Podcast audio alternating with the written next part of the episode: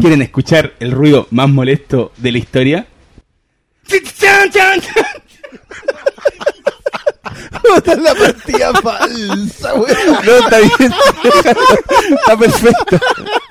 Déjalo, no, no, déjalo, déjalo tal cual. Ya salió Déjalo tal cual.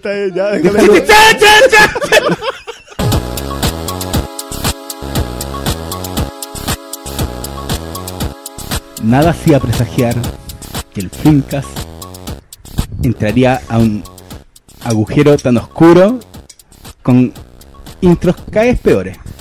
¿Lo estamos logrando? Sí, estamos bien encaminados. ¿A la gente le gusta? Sí, está bien, está bien. No, no, No le gustará, pero No sé, bueno. sobre todo después de entrada. que No se está- puso los fonos para escuchar. No, esta weá, esta weá fue insuperable. Yo creo que manito te tenés que retirar de este Después de aquí. Retírate estando al tope y vaya a ser el James Dean de los conductores de podcast. La zorra. Digamos al... ¿Cómo están? Muy bien, muy bien, está bien. Es un lunes en la noche que Pero bien. estamos impecables. Estamos recién empezando la semana. Sí, todo bien. Nos, anco- nos acompaña Estos buenos Hay que motivados. presentarse. Estos buenos motivados. Oye, yo no puedo orar el miércoles, yo no puedo orar el jueves. Grabe muy bien, entonces. Yo cancelé mi pichanga de los lunes. No, se pasaron. Yo estoy despierto como a las 3 de la mañana porque se me ocurrió ir al cine. A una función que hacen. ¿Y qué a- a las función 3 de la mañana? A, la- a las 7 de la mañana la Nah, salen a las 10, malito. Era madrugada. Bueno, igual es, digamos lo que hay que llegar antes por el desayuno. Sí, hay desayuno. El desayuno. Sí, el desayuno. El desayuno. Está bien. Ya. Cristian Briones al habla. Oscar Salas le saluda. Paulo Quinteros, Doctor Malo. Y el invitado especial de esta semana, Hermes Antonio. ¿Te sientes en tu casa? ¿Cómo te has sentido en este momento? Puta, hoy día muy bienvenido por esos completos deliciosos que, invi- que invité yo mismo. Así que gracias a mí, este programa cuenta con el auspicio de Papamono. Está aquí el gong. Y Aquí- aquí el gong, ahí tenés que meter el gong. gong.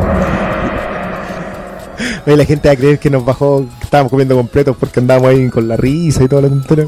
Oye, pero, ¿cachai? Les conté yo que hace tiempo hubo alguien que se me acercó en el lanzamiento de un libro y que me dijo, pero weón, dame tus datos, mándame por mail tu cuenta y yo te transfiero unas 20, unas 20 luquitas para que por lo menos se pillan unas pizzas con los cabros, po. Y yo le dije, buena, gracias, sí, y le di mi mail. Y me escribió onda para pedirme los datos y ahí yo no lo hice, po. Hasta ahí llega mi, Te, da- te cuenta, te ahí- baja la plancha. Sí, ahí, ahí está mi dignidad. Ahí está la línea. Es que- En mandar los datos. bacán, bacán que lo digas, te voy a dar mi mail, pero cuando llegue el minuto de mandar de hecho la cuenta y decir en el subject, oye aquí para que me deposité, para que nos pegamos una pisita como dijiste, ¿te acordáis? Tú ofreciste. No, esa weón no, Es que- no me da. es que Y- también- y no la, y no la hago. Papa John's, weón, no, no pisa. Pero, Es que también he visto auditor- muchas películas de Fincher igual. auditor, de verdad, muchas Sí. gracias por su oferta, amigo, y por ese mail cariñoso que mandó. Lo podría buscar. No, pero me- lo podría leer. cuatro lo podría años. leer al aire. Bueno, querido amigo Pero- Michael Douglas en The Game. Sí, fue hace, Muchas un, gracias. fue hace un par de meses. eh, cosas más concretas que eso sí las aceptamos. Si tiene el cheque listo, por ejemplo. Yo, yo creo que esa política de, de esperar que nos escuche algún potentado, no sé si nos va a resultar. Sí, esa fantasía. Uno, yo igual a veces pienso, ¿y si Farca escuchar el Flinkcast? y le pareciera entretenido y dijera, sí, hombre, No, sigan todo- participando. Aquí tienen un edificio para ustedes. Ahí tiene un estudio. Ahí tienen un estudio. Yo Como, que- si, si nadie- Tomás González pudo, ¿por qué uno no? Sí, no, no sé. pues, Ninguno puede hacer que hace Tomás González. Oye, habla por No. ti. Oye, empezamos. Lo bueno es que vamos a hablar de cine de terror serio. Bueno, este, es el, Sí. este es el orden que le gusta al malo. po. Cuando vamos al grano, así, con el tema concreto. Yo no he metido mucho la cuchara porque estoy dejando que vuelva el Flinkas a su cauce natural. Ah. Del desorden. Del, El caos. del caos. Claro, está bien. del quilombo, digamos. Es que es Halloween, weón. Esto no sé cuándo. Es una fiesta en realidad. Sí. Sí. Van- seguramente lo van a estar escuchando ya en, en los feriados. Además que han pasado- Es Halloween. Probablemente está con su hijo ahora mismo al lado. Y están haciendo trick or treat. ¿Por qué Claro. Claro, Va con mientras espera que le toquen el timbre. y- no? Oye, yo quiero decir que a mí me encanta Halloween. Me encanta Halloween. Onda, me gusta tanto que rompe mi dignidad mi dignidad esa de decir, oh no, esa weá no es mía, yo soy chileno. Porque uno de mis recuerdos más bacanes de haber visto ET, por ejemplo, es haber descubierto Halloween con esa película. Mira. Como entender que existe una weá en que la gente se disfraza y sale a la calle y hasta los grandes se disfrazan. No, yo estaba. Para mí era tan alucinante como, como el weón volando en la bicicleta. ¿Cachai? Era como, wow, Halloween. Y desde entonces que lo he consumido principalmente por, por cultura pop. Y me encanta la weá. Me gusta en espíritu, me gusta en qué consiste. Creo que es mi festividad favorita. Entonces, para mí es un gran punto Halloween. Para mí sí es, algo wow. Así que yo tengo en mi pecho. Y ir a Estados Unidos en esta época eh, te volvís loco. Porque hay unas tiendas. Bueno, yo hice un video que lo subí a Facebook. En que yo me paseaba por una tienda de Halloween que las weas son del puerto de un galpón. Y hay pasillos y pasillos de weas terroríficas que podéis comprar. Y a tu alrededor hay familias, hay niñitos jugando con zombies, con máscaras. Y para mí es como, wow, qué bacán. qué, Me fiesta en más casa. bacán. Es la, que, es la que honestamente yo quiero celebrar sin que sin sentir presión de la sociedad. ¿Cachai? Eso me pasa con Halloween. Y incluso antes de, de descubrirlo aquí, que lo adoptaran en Chile y de ver niñitos disfrazados en la calle, que también me emociona mucho, me mm, lo empecé, lo celebraba yo, de alguna forma. Por ejemplo, me acuerdo de haberme juntado con un amigo y haber visto películas de terror proyectadas en una sábana toda la noche, comiendo como chancho, y habiendo convocado a mucha gente, pero quedándonos tres hueones hasta el final nomás. Entonces, está en mi corazón Halloween. Y este es el especial de Halloween del Filmcast. Déjale. de Mira, hecho- ahí está ahí la intro. De hecho, yo iba a, a recordar eso también. Para mí, el, el origen de Halloween es básicamente Charlie Brown. El, el programa de Charlie Brown. de Pero llegar a la adolescencia y descubrir que era una opción que teníamos para ver películas. Y bueno, y repasar todo eso. y Porque al final es como la primera fiesta nerd a la que teníamos acceso como con, con, estándares de gran fiesta. ¿cachai? Era, era una fiesta donde te re- reunías con la gente de porque claro, el tema de los disfraces, yo me, me- soy lo suficientemente viejo para acordarme cuando no había acá en Chile eso. ¿Cachai? No. Y entonces era básicamente una excusa que teníamos con el feriado previo para, eh, porque siempre ha sido feriado el primero de noviembre, ¿no? acá en Chile, eh, para, para juntarnos un- una noche y estar hasta muy tarde. ¿cachai? Y también en ese sentido tengo mucho cariño por, por eso, porque me permitió conocer gente y cultivar la amistad con gente que disfruta del cine de terror, ¿cachai? Eso quizás lo más valioso. Y, y un cine de terror sin culpa. O sea, ver películas cornetas, malas, gore, eh, clase B, Hammer clásico, Universal Monster, todas las cosas y una maravilla. ¿Cachai? Es como una- un pequeño cumpleaños de mono así permanente una vez al año. Pucha, yo me acuerdo de la Cruz de Mayo. es, que, es que yo vengo de los sures. ¿Qué hacían en el sur? Era- ¿Hacían esa weá de ir a tirar una papa al cielo, invocar a Satanás? No, no, ¿Cómo no, es que, es que en la que Cruz de Mayo, le- el Halloween de, de- eh, no sé si acá en Santiago alguna vez pasó, pero en el sur, en la Cruz de Mayo eran niños que pasaban con una cruz pidiendo exactamente lo mismo. También era truco. Pero Te, en- te cantaban en- unas cosas afuera que incluían esta en la Cruz de Ya. Mayo y aquí viven lo- la familia de los de los pinos, donde son todos mezquinos y eso te lo gritaban si es que no salía ahí a darle a darle sus regalos que no eran dulces, le tenías que salir como a, a dar alguna especie de donación para era, era una fiesta religiosa. Yo me acuerdo, yo era chico. weón. Pero es que, cacha, entonces tiene... tiene Pero eso No sé, toque. si es el lo Halloween original. pero lo sí, entonces, pero sí, parecía más gente del Ku Klux Klan pasando por fuera de tu casa que, Halloween. que es particularmente terrorífico si lo pensáis, pero no. Es para pico de bueno, ¿por qué no hacemos esa película, weón? ¿En mayo? Hagamos esa película. ¿La Cruz de Mayo? Espérate, Mira, lo hagamos- hacían en mayo. Espérate, no, lo lo- hacían en- la fiesta de. Cruz de Mayo. prendieron una chispa que ahora no pueden apagar. Lo siento. Hagamos esa película, weón. Hagámosla, le ponemos la Cruz de Mayo, la ambientamos en esta festividad que estáis describiendo tú, lo hacemos en una casa en el sur, en el campo, y en la noche de esta weá pasan unos weones por fuera que son como el Ku Klux Klan. Weón, me cago de miedo al tiro. Y le ponemos. Y, y, y, y, le ponemos el. Pi, pi, pi, pi, pi, pi, pi, pi, Obvio. Le pagamos los derechos a ese weón. Está cagado. Pero weón, bueno, pero, dejamos la zorra. No, escucha Farca esta weá, quizás. Ahí, está, ahí, está, bueno, ya, aquí está, Farca, que nos escuchas desde el día 1 Financianos esta película, Oye, por ¿y favor. esa, esa fiesta es en mayo? En mayo. Es Creo en que, mayo. si no me equivoco, es el último día de mayo. El último sábado de mayo. Claro, lo que una de las críticas en el fondo que, que se hace como al Halloween es que nosotros no tenemos la noche más larga del año en octubre.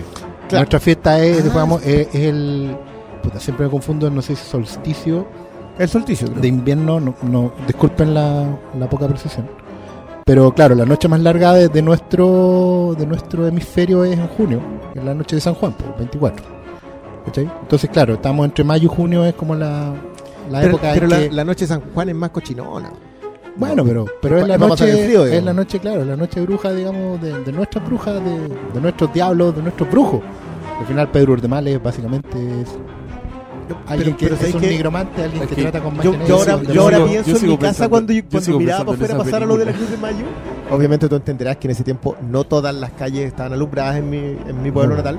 Entonces, sí, po. que pasa Y es casi con casi, de antorcha, verdad era casi. con Pero claro, pasaban con una antorcha y la cruz. Entonces, ya. Me tincó muy a los Strangers, pero me gusta tu, No, está bien, tu idea. o el santiaguino así que viaja a pasar el, Eh, Ah, ah, ya. castigado Eh, a mediados de los al- 80, más claro. encima, en donde- Obvio, anti Claro, tiro, ambientar al tiro, los Claro, 80. si eso es lo que vende hoy Y día. Yo la- ya y la- tengo y la historia- prima- yo y ya la- tengo la oye. historia nada original en mi cabeza. y la prima del sur es la, es la heroína pues. Listo, tenía la Final Girl que es la vida. No, voy- vamos a hacer esta película. Ya. No, pues. Fílmico, oye y si no le Fílmico, Dojitia, sí Flims Films presenta obvio una producción salondelmar.com adaptación hace, al claro. cómic incluida adapta- la novela también sale Todo, todo, en digital y Corfo, ya, todas las weas. Todos esos logos. yo- Todis. oye Así todos los weones que nos reímos del cebadilla culiado, no importa. Con todos los güeyes Todo con vasos rojos, weón. llega a Santiago al sur con una maleta llena de, de regalos Y todos, los perso- auspicio. y todos los personajes toman limón soda, concha. claro Uy, yo pensé que iba a estar de oyente en este capítulo. Oh, ya, ya lo sembraste. Lo escucharon acá primero, ¿ah? Recuérdenlo. ¿De qué era este capítulo? ¿De qué íbamos a hablar? De Halloween, este po, no está weón. anotando. de Halloween. De Halloween. No, es que weón, está buena. ya, Bueno, aquí partió. Este va, a ser, el punto, este va a ser el capítulo histórico que después van a revisitar cuando vean ese, esa obra maestra. Van a decir, Va a venir oh, en el este Blu-ray. es ca- en este es el capítulo en que se le ocurre la película. En el Blu-ray grabado. en el Blu-ray va a venir este programa. En el track. No, va a venir como en los, no, en los créditos va a- como la weá la de conversación. no por la de Kevin Smith. ¿Te acordás que al final viene el- la weá cómo se llama? La del El- hombre el- del ¿Cuál, eh? Ah, una de las últimas. de la sí, última, sí, ¿cómo sí, se llama sí. esa ¿Que weá? ¿Te acordás que la anunciaron en el tráiler de The Witch? Que decía From Kevin Smith, eh, Ah, podcaster, de- y no sé sí, cuánto. Sí, pues, y al final como que está todo es como oh, una historia de Kevin Smith contándola en el podcast. Pero esa weá se trata de unos güeyes que hacen un podcast. Así que Sí, po. vale callar para el tiro. Esta weá Pero bueno, va a ser. Ya, no sé, yo ya sé qué se va a tratar. ya la inventé. La. Ya la que tengo ya. en la cabeza. Bueno, pasan. Esto es la magia de Halloween, en el fondo. Para que ustedes cachen que es una fiesta que inspira, que, que da alegría. por El hecho que, o sea, te disfrazáis de monstruo y, y te dan dulces, que esa, que esa magia, weón. Que, Esa magia del azúcar. Loco, si a los, a los católicos se les hubiera ocurrido esa weá, yo sería cristiano hoy día. Así, estaría No- no era a ellos que se convertido ocurrió. completamente. ¿Halloween? Sí. De los Yo creo que pues. Halloween se le ocurrió a, los a los fabricantes de De- dulces. de dulce. Sí, obvio, Ah, a los fabricantes Coca-Cola. de dulces. po, Sí, porque el por día, eso. el día de los Muertos, que- y con esto damos la patada para el, sur, hacia México, el Día de los Muertos sí es una fiesta tradicional mexicana. Y el Día de los Muertos es otra weá que es hermosa. Me Esa, gustan a todas las gusta expresiones de esta fiesta. Me gustan todas las expresiones. Me gusta la versión Walmart de, de ver películas que te compraste con un disfraz comprado comiendo dulces de mierda exquisito. Y me gusta, obviamente, la del Día de los Muertos de México. Es una weá así. Ah, Es la Cuando mejor sale. James Bond es bueno, ¿no? Es la mejor Ah. Ya hasta, hasta el, es que puta, esa secuencia. ¿Quién hasta el Batman no? Superman. Ahí Sí, está. sí, de- pues, todo- el Día de Que, Muertos. que eso es lo que alegaban los mexicanos, que, Es que en México que todos los días son días de muertos. Días de muertos. Días de muertos. Ya. Pero es que, bueno, eso es lo que tenían lo- los, los cristianos medievales, probablemente fueron. Eh, post-medievales, digamos, que agarraban toda la fiesta pagana y decían, ya, ustedes, gentiles, cretinos, eh, les vamos a dejar su fiesta, pero recuerden que es como justamente el, el último exceso, ¿cachai? Es como aquí ustedes se revientan para que sí queden listos para convertirse al Señor. Por eso siempre en, todos los cultos católicos está el día antes que es como la purga. ¿cachai? Tenéis tu miércoles de ceniza antes, ¿cachai? Tenéis tu antes de Semana Santa, Tenía esta cuestión del Día de los Muertos antes del Día de Todos los Santos, que es como la luz, la oscuridad antes de la luz. El reventón anual. Claro, ¿cachai? es como es la concesión. Y ahí y con eso capturaron a todos, porque en el fondo le decían, ya, tú, tú sigues creyendo que eres independiente, te vamos a dejar tu fiestita acá, que mientras shh, shh, por abajo está entrando todo el creo. ¿Qué fue eso? Estaba barriendo, estaba barriendo. Ah. E- Ese es el aliento de Dios, weón. Ah, así le dicen ahora.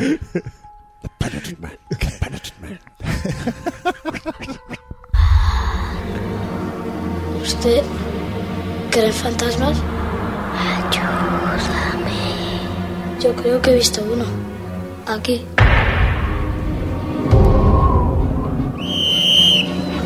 ¡A clase! ¡Vamos! ¿Qué es un fantasma? ¿Quién suspira? Un evento terrible condenado a repetirse una y otra vez. Quedan diez lingotes más. No tienen padres. No tienen a nadie. Están desesperados de hambre. Mira cómo comen. ¿Qué ves ahí abajo? Algo muerto que parece por momentos vivo aún. Un granito de fuerza. Un granito de fuerza. Un sentimiento suspendido en el tiempo. ¿Y el fantasma dónde está? Llegó con la bomba. Como un insecto atrapado en ámbar. Viví siempre pensando que había un tiempo después. No hay más tiempo, Carlos. No hay un después.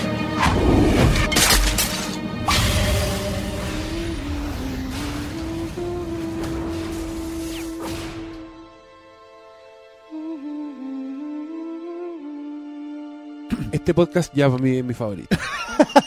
El mejor de todos los que hemos hecho. De- tal como Malo llegó a su cima al, al comienzo del capítulo, nosotros llegamos a nuestra cima en esta conversación.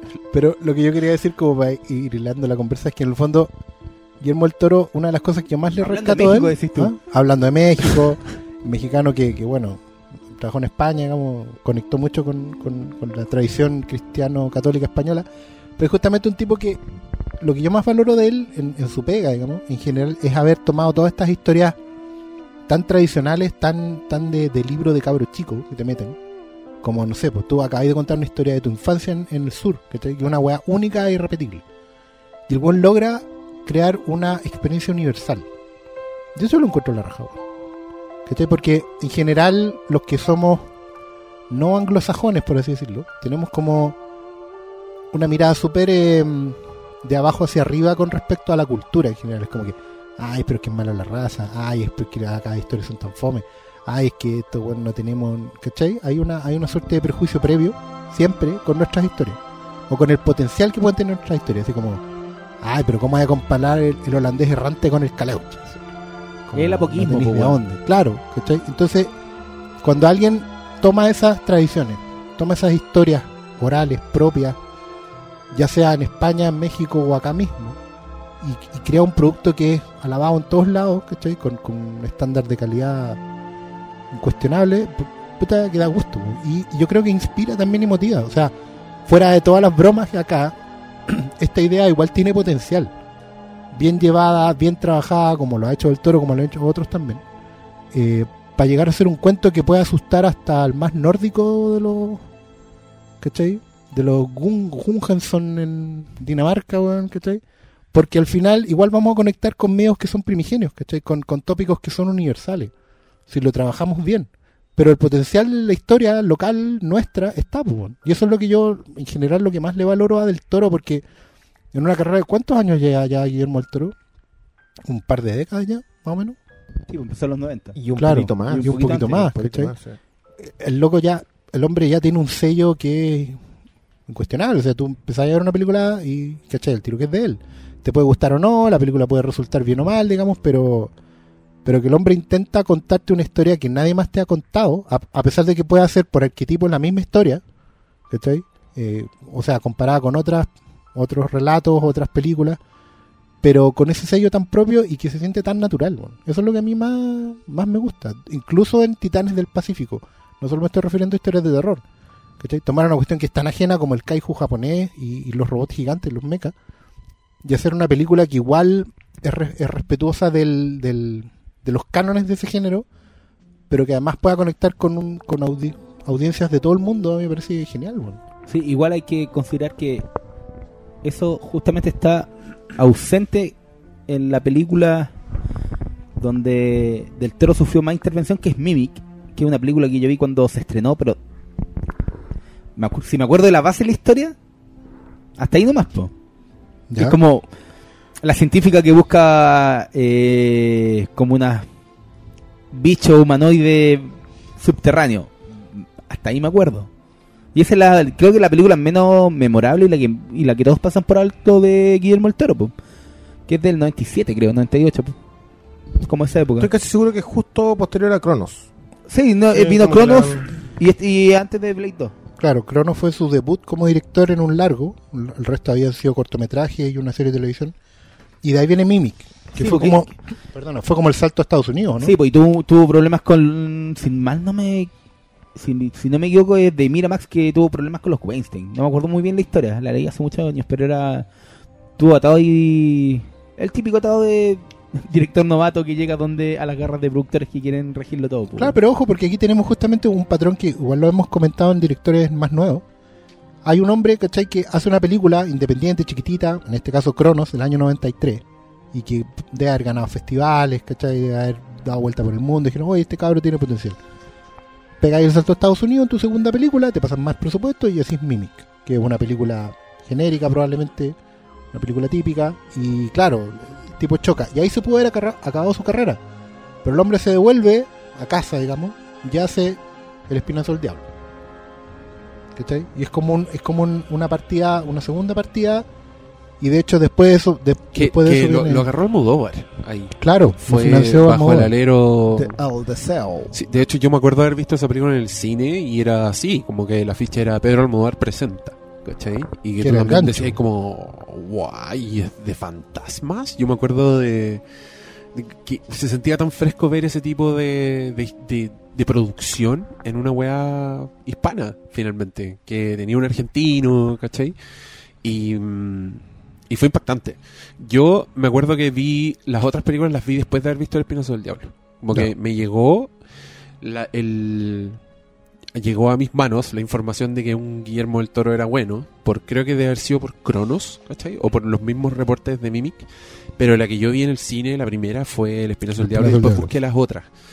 Y sí, pues, alto impacto esa película, que, que también yo, yo siento que inauguró un poco el subgénero del, del fantasma con mensaje, ¿cachai? Que este weón agarró...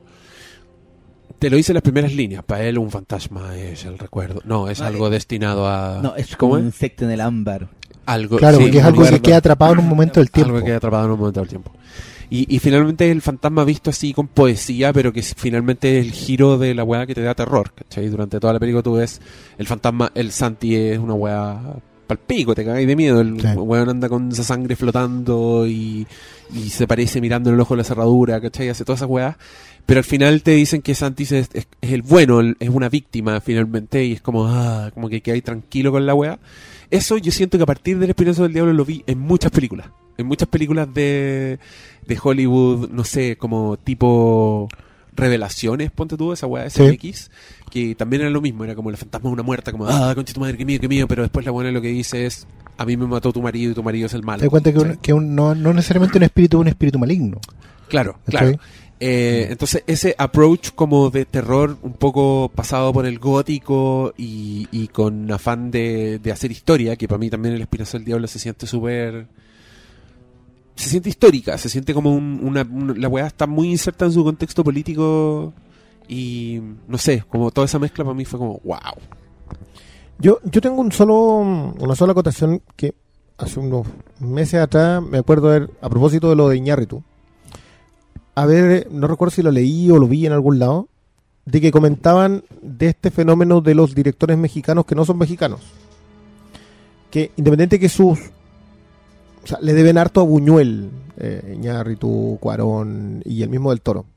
En cuanto a narrativa, esa frescura de contar la historia escondía mm, sin esconderla tanto, sino que contando un frente y justo debajito lo otro, que es lo que pasa con el fantasma en el espinazo del diablo.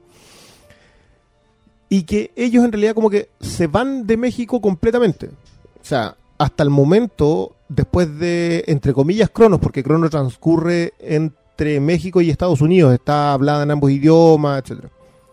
No ha vuelto a México.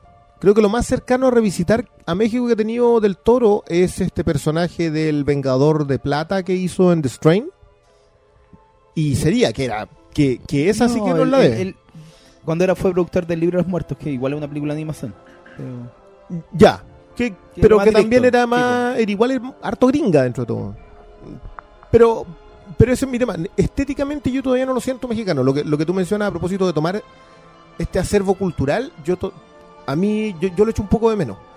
Eh, y recuerdo haberle leído a él que hablaba a propósito de la de los costos del, del monstruo en las películas de Santo. De. Santo y la momia. Que te, te mostraban el monstruo a cada rato porque había salido tan caro hacerlo que había que aprovecharlo. Claro. Entonces tenía que ver con el terror de los 50. Pero no lo hace él después. Economiza el monstruo, lo guarda. En, en- en casi todas sus películas como que el terror lo esconde un poco. Mm. Y, y a mí me pasó, nosotros lo hablamos esto a propósito de que la trilogía que editó ahora Criterion se llama trilogía, incluyendo Cronos, El Espinazo del Diablo y El Laberinto del Fauno. Y que supuestamente lo que iba a hacer del Toro era una trilogía de la Guerra Civil, que, que la segunda era El laberinto, el del laberinto del fauno. fauno. Y, y a mí esa, esa forma de mostrarte el horror histórico, eh, el, el horror del día a día, de una guerra, de, de las tribulaciones que esto produce, a través del terror y a través de la fantasía, a mí me parecía súper original. No sé qué tan mexicano puede hacer eso, pero sí es muy universal en ese sentido. Oye, y aquí hay otra cosa que quiero decir, y ahora soy yo el que va a taladrar. No, si este, este episodio está épico, está épico, es histórico. Hay un. Yo, estando en la universidad, mi amiga, la Daniela, que la quiero mucho, está en Alemania, la Dani, hola Dani, ni escuché esta weá, filo, igual te mando salud. La Dani me mostró unos cómics que le había regalado su papá. Y eran unos cómics que se llamaban. Eh, chucha, se me olvidó. Se me olvidó cómo se llamaban. Paracuellos. Paracuellos. Paracuellos. Sé a dónde Era un vas cómic- y te odio, weón. Era un cómic que se llamaba Paracuellos. Y yo leí esa weá y me impactó la crudeza de la weá, el, el dibujo del señor Carlos Jiménez, que es el Jiménez, autor, sí. y que mientras más, más yo leía sobre este cómic, más me fascinaba porque resulta que era autobiográfico para el pico, que el weón de verdad creció en un orfanato así de estos que, mm, puta, ¿cómo se llamaban? Malo, tú seguramente te lo sabes más. No me acuerdo. Cuando, Era algo. No, no. no. Pero es la época de la Franco. weá que aparece- sí. La, la- la época Y- de Franco. Y, y yo me quedo con esa, esa weá en la cabeza, con ese cómic bacán que me mostró mi amiga en la U. Bacán, Y- pero muy palpico. O sea, es, es palollo, es, un, es una weá muy cruda, eh, muy a la vez muy esperanzadora, como, como con una alegría siempre que es triste, que es muy mortal, es fatal esa weá. No, es, es, es palollo, es un gran cómic. No, si, quieren, si quieren meter a alguien en el cómic y no le gusta el superhéroe, a veces hacen esas preguntas. Puta, esa, esa recomendación es súper buena. Y ya, pues, y yo veo en el cine y yo digo, esta weá es para cuellos. Es, es lo mismo, es lo, y, y después resulta que en el mirando el papelito del Blu-ray aparece Carlos Jiménez como un consultor visual y el weón ayudó a diseñar un montón de weas y fue como... "Ah". Entonces ya, ese es otro hito de, de esa película, pero malo, estoy seguro que tú quieres completar esta información. ¿De cuál? ¿De, de Paracuellos? Sí, pues. Es que no sé, a- a- no, no sé si será muy bueno eh, contar mucho el tipo de historias porque son tan crudas que creo que es algo que cada uno tiene que experimentar trágicamente, pero tiene esa idea, tú lo contabas un poco, que es como, son viñe- viñetas cortas, sí, historias de seis viñetas, pero tiene esta idea de que bajo la mirada del, del niño, aunque pasen las cosas terribles, hay un, hay un mañana, ¿cachai? Sí, es que siempre y, está. y- son historias que transcurren Mm. en, no en el mismo día. Son cosas que pasan. Desde el trato de de la madre superiora, creo que era. Claro, lo que pasa es que a mí lo, a, no sé, por los mismos caros chicos que... que Mira, se a mí lo que me pasa con Paracuellos y con, y con por, por, por extensión con el espinazo, tiene que ver un poco con el, con el tipo de, de modelo educativo al que estábamos expuestos incluso acá, a pesar de no ser españoles, ni mexicanos, ni del siglo... Y que, no, pues, y ni siquiera estar eh, viviendo en tu propio recinto educativo. Claro, no, yo, yo, yo no estuve en un internado ni nada, pero, pero sí las primeras escuelas en las que estuve tenían esta cosa de, de, que, de que están regidas por, por curas o por gente que vivía en el colegio, donde hay una hay una, una tradición como histórica de alumnos que van pasando por ahí, que van dejando huella. Y no solo eso, pues es la tradición histórica del- de, la figura Y, de- la de- autoritaria, la autoridad que- de represiva, de represiva. ¿cachai? De, de- de secretos que se ocultan, de, de- de un montón de, de experiencias buenas y malas, ¿cachai? Que te- se van legando de generación en generación. Y tú como que entras al colegio cuando chico y sentías esa cosa ominosa, weón, gigante, de, que hay años aquí, una weá centenaria encima tuyo. Y, y cuando veis el pinazo o cuando leéis Paracuellos, como que sentís que ahí está el origen. Y cachai que es una sombra gigante que se expande por todo el siglo. Y ahí quizá tú tenés razón en el sentido que Del Toro no ha recogido de México, pero sí ha recogido una tradición hispana, una tradición cristiano-católica española, que se extiende como una sombra gigante por toda Latinoamérica, al final, Hispanoamérica quizá. ¿Cachai?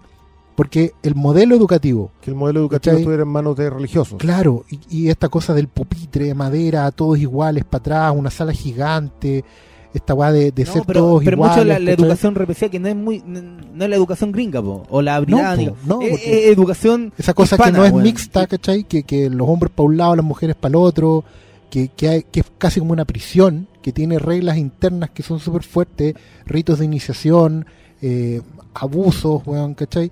Y que tú los alcanzabas a ver en los últimos años del siglo XX en los colegios más antiguos, más tradicionales, o en profesores que todavía tenían la regla a la mano, ¿cachai? Una modalidad prusiana. Claro, pues, y tú decías, y- y que está muy marcado en este país por en este país por obvias razones Por- claro, po, pero, Pero lo que- ¿cachai? Que tú sentías como esa sombra que te, que te tocaba el hombro, Mm. como que venía de, de- de años anteriores, de generaciones anteriores. Y para mí esa weá era, era como bien tétrica, porque es casi como un fantasma tocándote el hombro diciéndote, mira de dónde venimos, ¿cachai? Si, si tus viejos tienen traumas, si tus abuelos tienen traumas, mira de dónde vienen.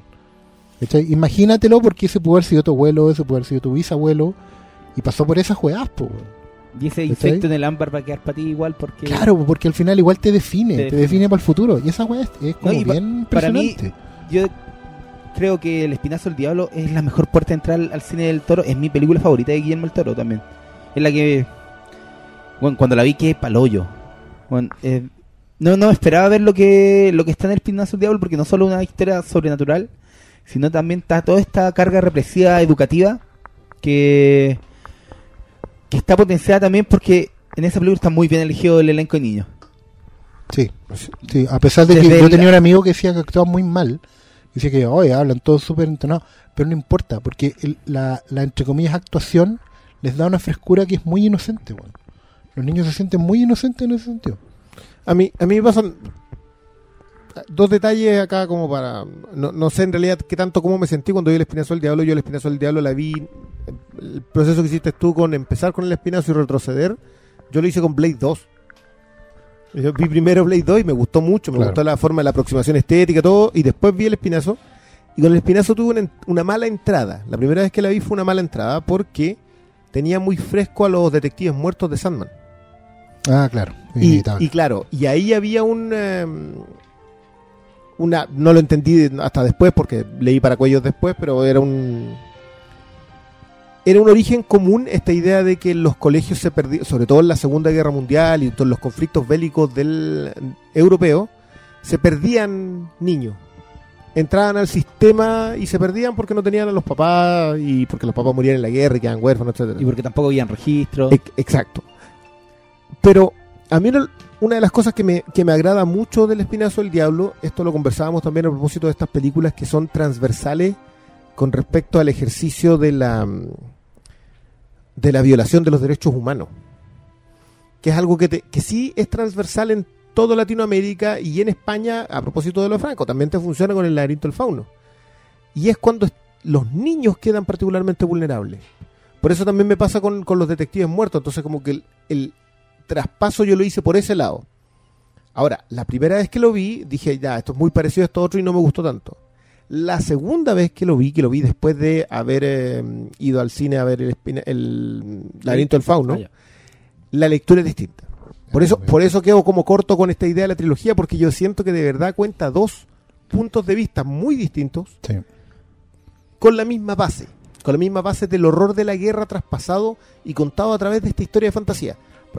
Si hay un texto que es agradable de leer, a pesar de lo, de lo espantoso que resulta, en El Espinazo del Diablo es esa idea. Hay una guerra allá afuera y esa guerra le hace esto a los niños. Claro. Entonces, claro, la Y- primera lectura no me una- pasó. Hay una bomba que puede explotar en cualquier Que, momento. que es justamente eso. Es que, bueno, del toro, una de las cosas, así como haciendo súper retro ingeniería para atrás. Yo el fin de semana vi los extras de Crimson Peak, La Cumbre Escarlata, la última película que hizo él. Y además de, para variar, ser muy didáctico del toro en, en su material adicional, siempre el buen está poniendo, aportando conocimiento nuevo, dando, poniendo luz sobre las cosas que lo inspiran, que todo lo demás. Em, el, el tipo nunca rehuye la metáfora. O sea, todo lo que él pone en pantalla, además de ser ultra ateísta, todo lo que pone en pantalla es, es una metáfora de algo, es explícito, nada es casual. O sea, tú bien dijiste, hay una bomba que está a punto de explotar y eso es una metáfora de justamente lo que estaba pasando con la sociedad española, el futuro español, lo que queráis. ¿cachai? Eso lo podemos debatir, lo podemos conversar, ver qué, qué dijo el toro al respecto. ¿cachai? Pero eso es lo bueno, que nada está puesto al azar. En general, estaba viendo algunos tópicos que se repiten como en sus películas. El, el tema de las mariposas, por ejemplo, las crisálidas en general. El Y cambio. todo el- claro, y El todo el tema del bicho, claro, de, de- de este bicho que se, que se vuelve crisálida y, y termina transformándose, se repite como en muchas películas, o sea, está incluso en Blade. Los vampiros, de una forma u otra, igual, ¿cachai? Son en, que lo perseguían activamente. Claro. Eh, está en el espinazo también el tema de las mariposas, el, el- el ámbar, está en... em, bueno, en Crimson Peak también era evidente, había dos mujeres y las dos eran dos tipos de mariposa. Entonces, la mía Vasikowska es la mariposa, la, normal, y la Jessica Chastain es una polilla. Y sobre esa metáfora de luz y oscuridad, ¿cachai? De esperanza y, oscuridad se construye toda la película. Eso es muy impresionante. Así que dice, desde esta metáfora base, Juan construye el set, el decorado, el, la vestimenta, la descripción de los personajes y la historia misma. Y tú debes decir, weón. ¿Cómo, ¿Cómo está el Oscar Salas ahí viendo a Jessica Chastain No, no lo sé. como yo- villana gótica No me la quiero, no me la quiero pero imaginar. yo creo que ahí bien. flotando como una polilla y Oscar Salas ahí? ¿Cómo estaba? Como el meme ese de los ojos con arcoíris. Claro. en, en el cine, estaba solito en el cine, pero ahí- ¿Sabes No, qué? muy bien. A mí lo que sí me gusta de esto es que vamos a revisar. eh, yo, yo me acuerdo que alguna vez tuvimos una conversación acerca de, los de los dos del toro. Que yo decía que a mí me gustaba más este del toro, entre comillas, serio, que era el que hacía el espinazo, que hacía Cronos, que hacía el laberinto del fauno, que terminó haciendo Crimson, Crimson Peak. Y el otro del toro que, hace- que hace Pacific Rim, que hace Blade 2, que hace Hellboy, que no, no parecen apuntar para el mismo lado. Hoy día en perspectiva, quizás sacando Pacific Rim, que yo de verdad, esa, independiente de todo el cariño que uno le pueda agarrar, no, no siento que me esté contando otra cosa. ¿No eres fan de Pacific Rim? No. La pasé bien viéndola, pero creo que una sola Es que, mira, digámoslo. Cristian lo dijo, es del sur. En el sur no llegaba el Festival de los Robots. Se perdió algo importante para disfrutar para disfrutar Pacific Rim. Es que, claro, es raro. Mientras vos, toro, mientras vos estás viendo el Festival de los Robots, este otro estaba peleando en el Ku Klux Klan. Sí, era, era bravo. la cruz de mayo.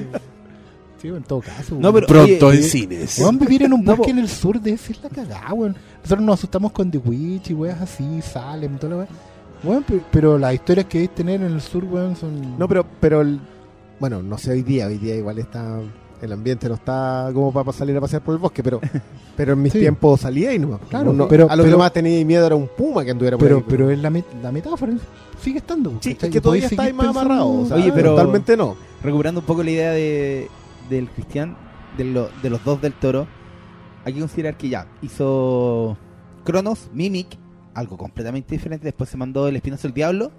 Y después se mandó Blade 2.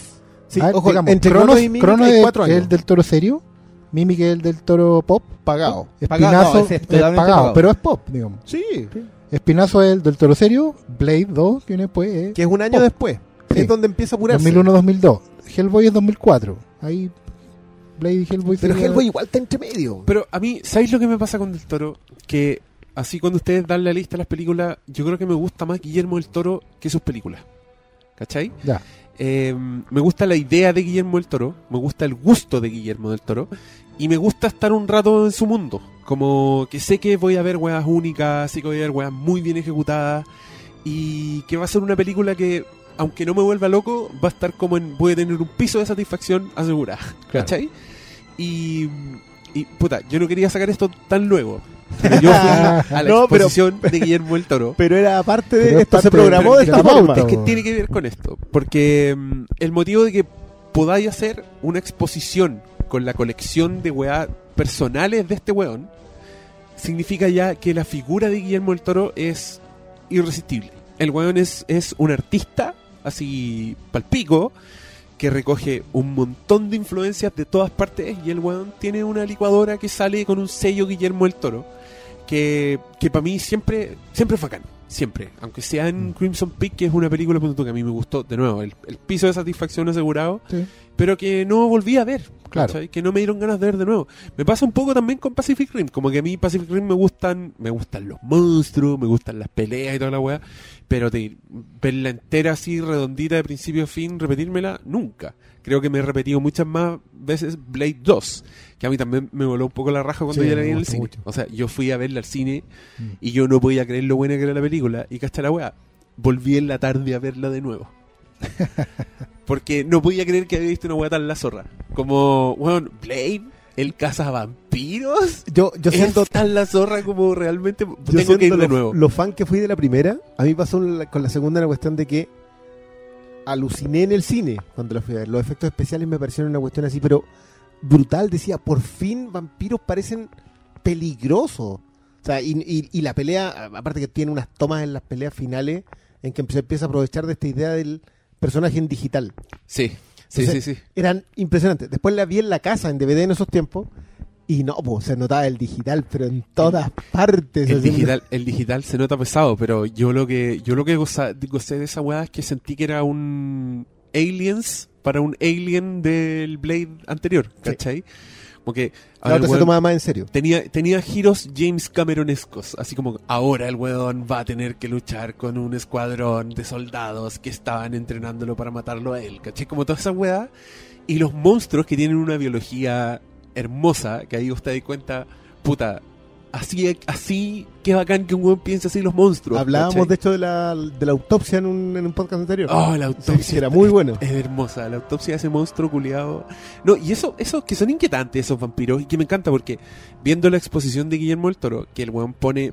Yo voy a explicar un poco en qué consiste la exposición de Guillermo del Toro. Guillermo del Toro tiene una mansión llena de adornos, de reliquias, de obras de arte que el weón ha adquirido durante el tiempo y de obras de arte que el weón ha mandado a hacer. Porque el loco está terrible loco y es millonario y tiene mucha imaginación y esa weá es una combinación hermosa. Onda, Yo ahora voy a tratar de que coincida con la subida de este podcast. Voy a subir un video que hice en esa exposición para que entiendan de qué estoy hablando. Pero, por ejemplo, el... Ah, y el loco tiene tantas weas que alguien en el Museo de Arte Contemporáneo, para que caché el nivel del weón, le dijeron, loco, nos prestáis tu, tu weas para hacer una exposición contigo y podemos meter weas de tus películas. Y el loco dijo, ah, ya, buena.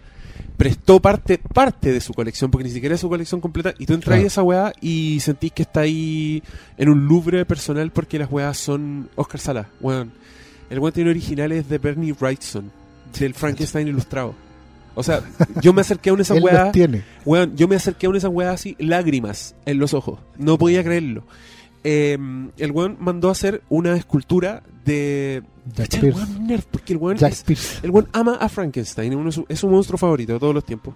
Y el weón mandó a hacer una escultura no de Frankenstein, mandó a hacer una escultura del, de Jack Pierce, el weón que inventó ese maquillaje, el weón que diseñó a Frankenstein, aplicándole el maquillaje de Frankenstein a Boris Karloff.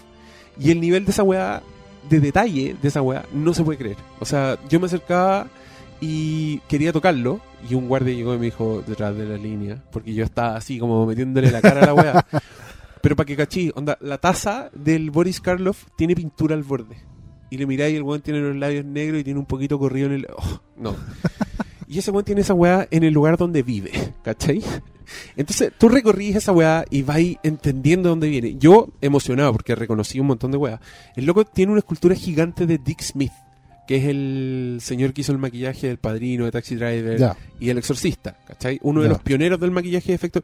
Y el weón tiene una escultura gigante que la cara del weón es, es sobrenaturalmente grande y es solo la cara.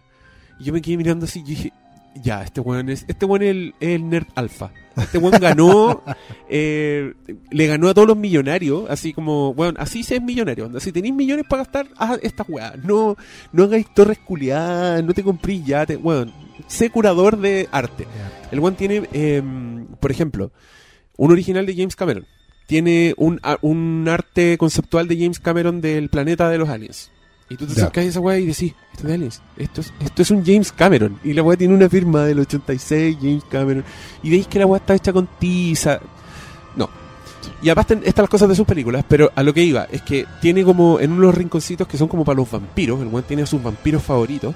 Y tiene una escultura así hermosa de Max Shrek, el, no- el primer Noferatu.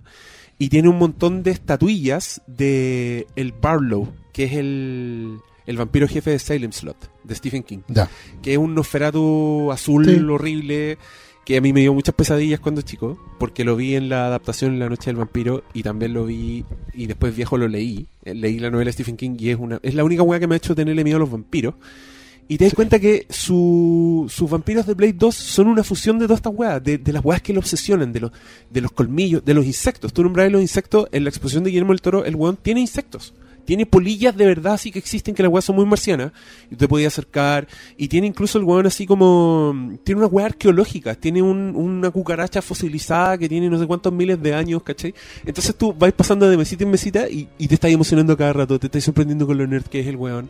Con los millones de dólares que tiene para comprarse unas weas que es como ya. Tiene arte original de- del diseño de Pinocho, por ejemplo. ¿Cachai? Y después que hacís todo este revoltijo, salís para la weá y entendís más sus películas. Entendís por qué, por qué El Espinazo del Diablo tiene una mezcla de tantas weas.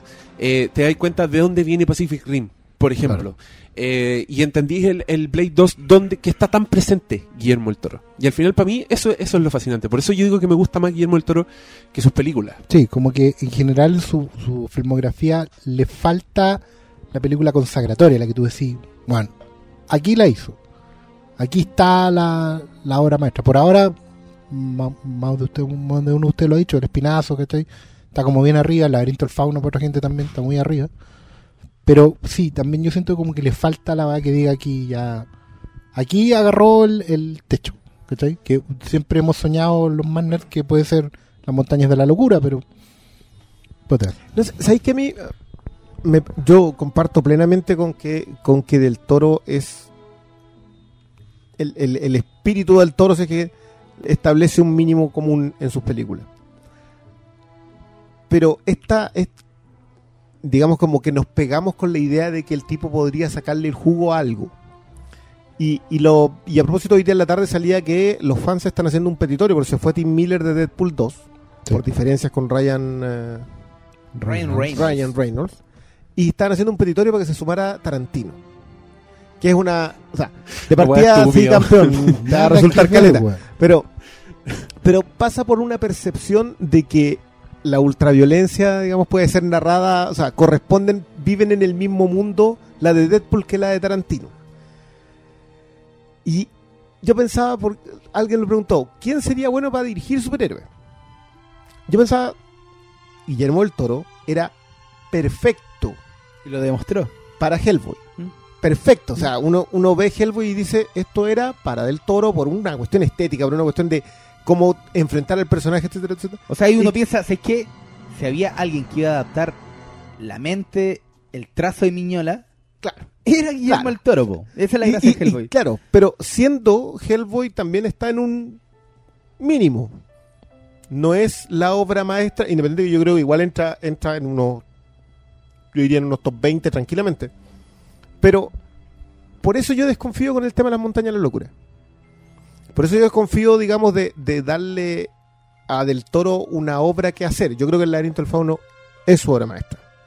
A mí me gusta mucho el espinazo, pero creo que el laberinto del fauno es mucho más redonda.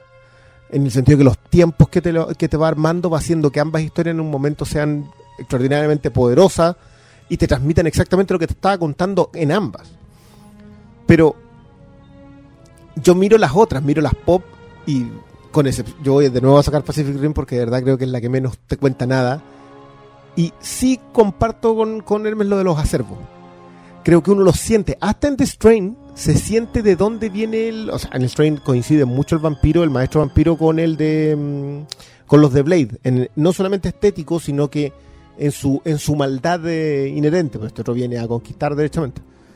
Y claro, ahora que mencionas que este tipo está obsesionado más con Trek y más con mm, el de. Con Nosferatu, El de digamos, Silent Slot. El vampiro. Claro, me, me hace, me cuadra ahora- más ahora de Strain. tengo- ahora tengo que ver The Strain. No, no, no, no, no. no. No, pero es que quiero, es que. No. Mira, no, el yo Strain te tiene harto- algo. harto Yo vi- decente. ¿Tú la veí? ¿Tú la veí? No, yo vi. Yo vi las dos primeras temporadas. Ya. Ah, tuviste más. Es que todos me dicen que ha mejorado. Que una serie que ha mejorado. Es que es una serie que hay que tenerle demasiada paciencia. Sí. Y, y cuando y en estos días en donde, digamos, estamos medianamente saturados de, de- De de series buena televisión y de muy buena televisión, y más encima que te empiezan a tirar, no, no, tenéis que ver esta otra que viene de Dinamarca, no, es que tenéis que ver esta otra que es española. Entonces, te perdís. Como que la serie en la, en la media o para abajo, y Strain está en la media. Ahora, The Strain tiene tres episodios que son, para mí el del, el del Vengador de Plata, que es un episodio que parte en blanco y negro contándote una historia a los santos, yo aplaudía. O sea, es una introducción de unos 13 minutos, 14 minutos. Ah, ahí aparece Santiago Segura. Claro, ahí aparece Santiago Segura y Esa- es toda una secuencia en blanco y negro Esa contra un weá, vampiro. esa weá está proyectada en, el, en la exposición. Es impresionante. Y la está- dirige, y obviamente, está, en el el, toro. y está en el ala del, de Santo. Ya. Que el weón tiene muchas weas de Santo. Es que ese es para mí lo que tendría que ser del toro. Si yo creo que en su versión pop va a ser una obra maestra, tiene, por respeto a sus acervos, por respeto a su propia historia, hacer una de santo. Para los que no sepan qué es lo que es santo. Por favor. Adelante. Santo es eh, El santo. el santo. El santo. Para los que más o menos ubiquen el- eh, todo este tema de la lucha libre norteamericana, por ejemplo, la lucha libre norteamericana, muy bien me lo explicaba el otro día un amigo, es un espectáculo. En México la lucha libre es una religión. Es que uno es wre- wrestling y el otro es lucha libre. No, no, no, pero, pero con, es un tema en que los tipos lo viven, lo respiran, lo piensan, se hereda, que, que el, el manto lo toma el sobrino porque él perdió el tío y el tío ahora ya no puede ser el La cara de oro, así que el no, sobrino va a ser el cara de bronce. Que hay una lucha de máscara contra máscara y de cabellera contra cabellera. máscaras. Es todo un tema así, pero olvídate. son, son totémicos al fin y al Eh, cabo. exactamente. Son, son tiene, una profundidad religiosa mucho más Y importante no, y no es menor esa weá, es totémico, chamánico, incluso si querí. Y de hecho, yo creo que en la, en la lucha libre gringa, los buenos se han dado cuenta de eso. No solo porque lo han, expor- lo han importado, digamos, lo han incorporado al show, sino que por el final, de los luchadores más queridos por el fandom gringo, digamos, están los mexicanos. Y los mexicanos son familia.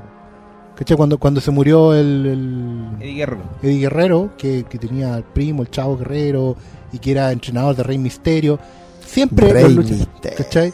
Los buenos, los buenos- hay, hay toda una cofradía ahí que es muy. Hay to- todo, el tema del legado, claro. Y al final son la épica mexicana, po. Claro. El Santo, Blue Demon y todos los demás El luchadores enmascarados Que, son que la ya- época. Bueno, No, aquí, no aquí es donde entramos no, fuerte pero- con pero- esto por el tema del- del- no, de la época. No, porque una cosa del santo es que también tienen toda esta historia como. Es como un héroe folk.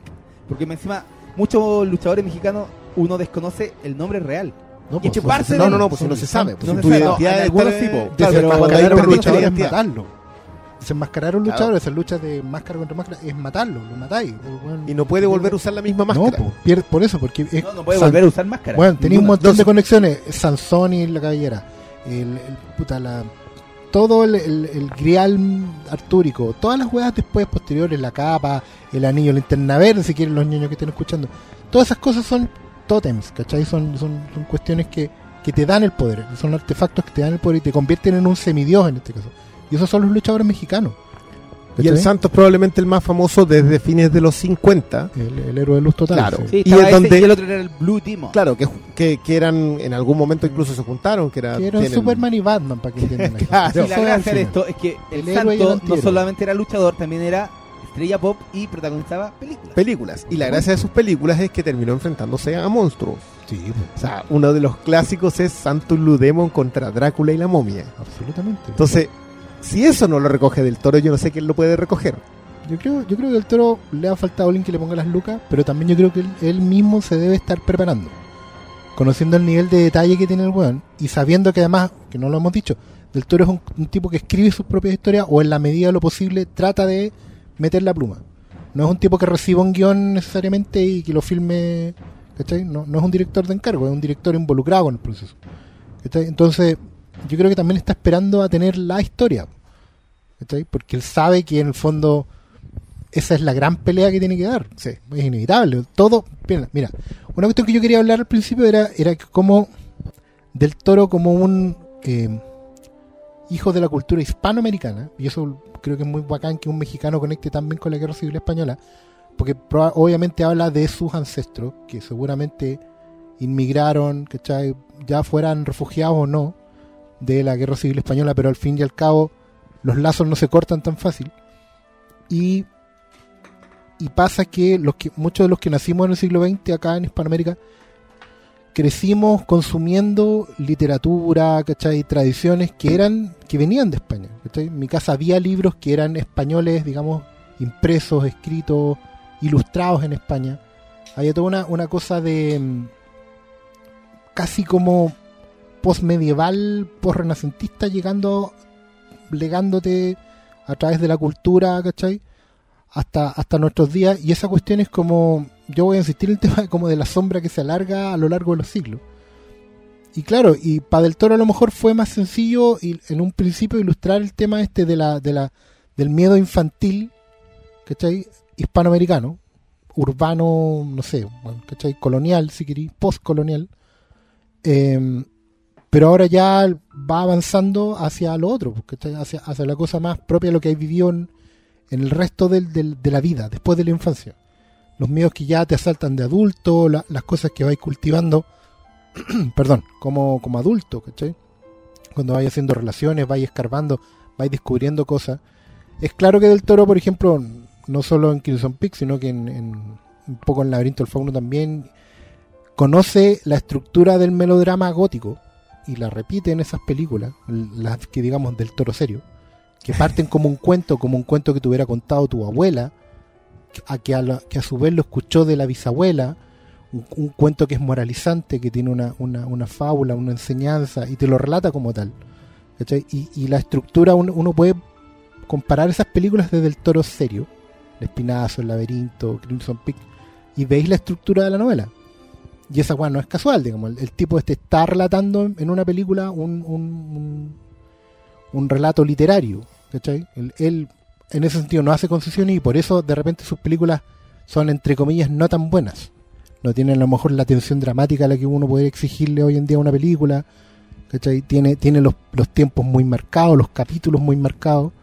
Tú No, y quizás de repente como que se siente eh, como que se le va de las manos la idea de, de la preocupación estética por sobre el relato que creo que lo, lo más marcado podría ser eh, Hellboy el ejército dorado Hellboy 2. que es una sí. película hermosa tiene unos diseños de criatura el ángel de la muerte es a toda zorra y debe ser una de las Y es pura tradición, de las esa es mejores pura tradición europea. pero es como una su- de sus mejores criaturas pero sí la película tiene buenos diseños La- pero la- como la película guatea en el relato, sí, es inevitable.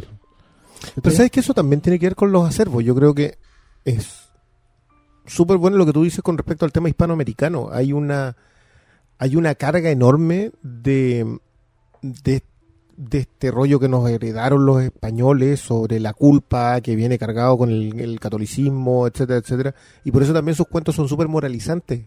O sea, es muy raro que un que el villano triunfe.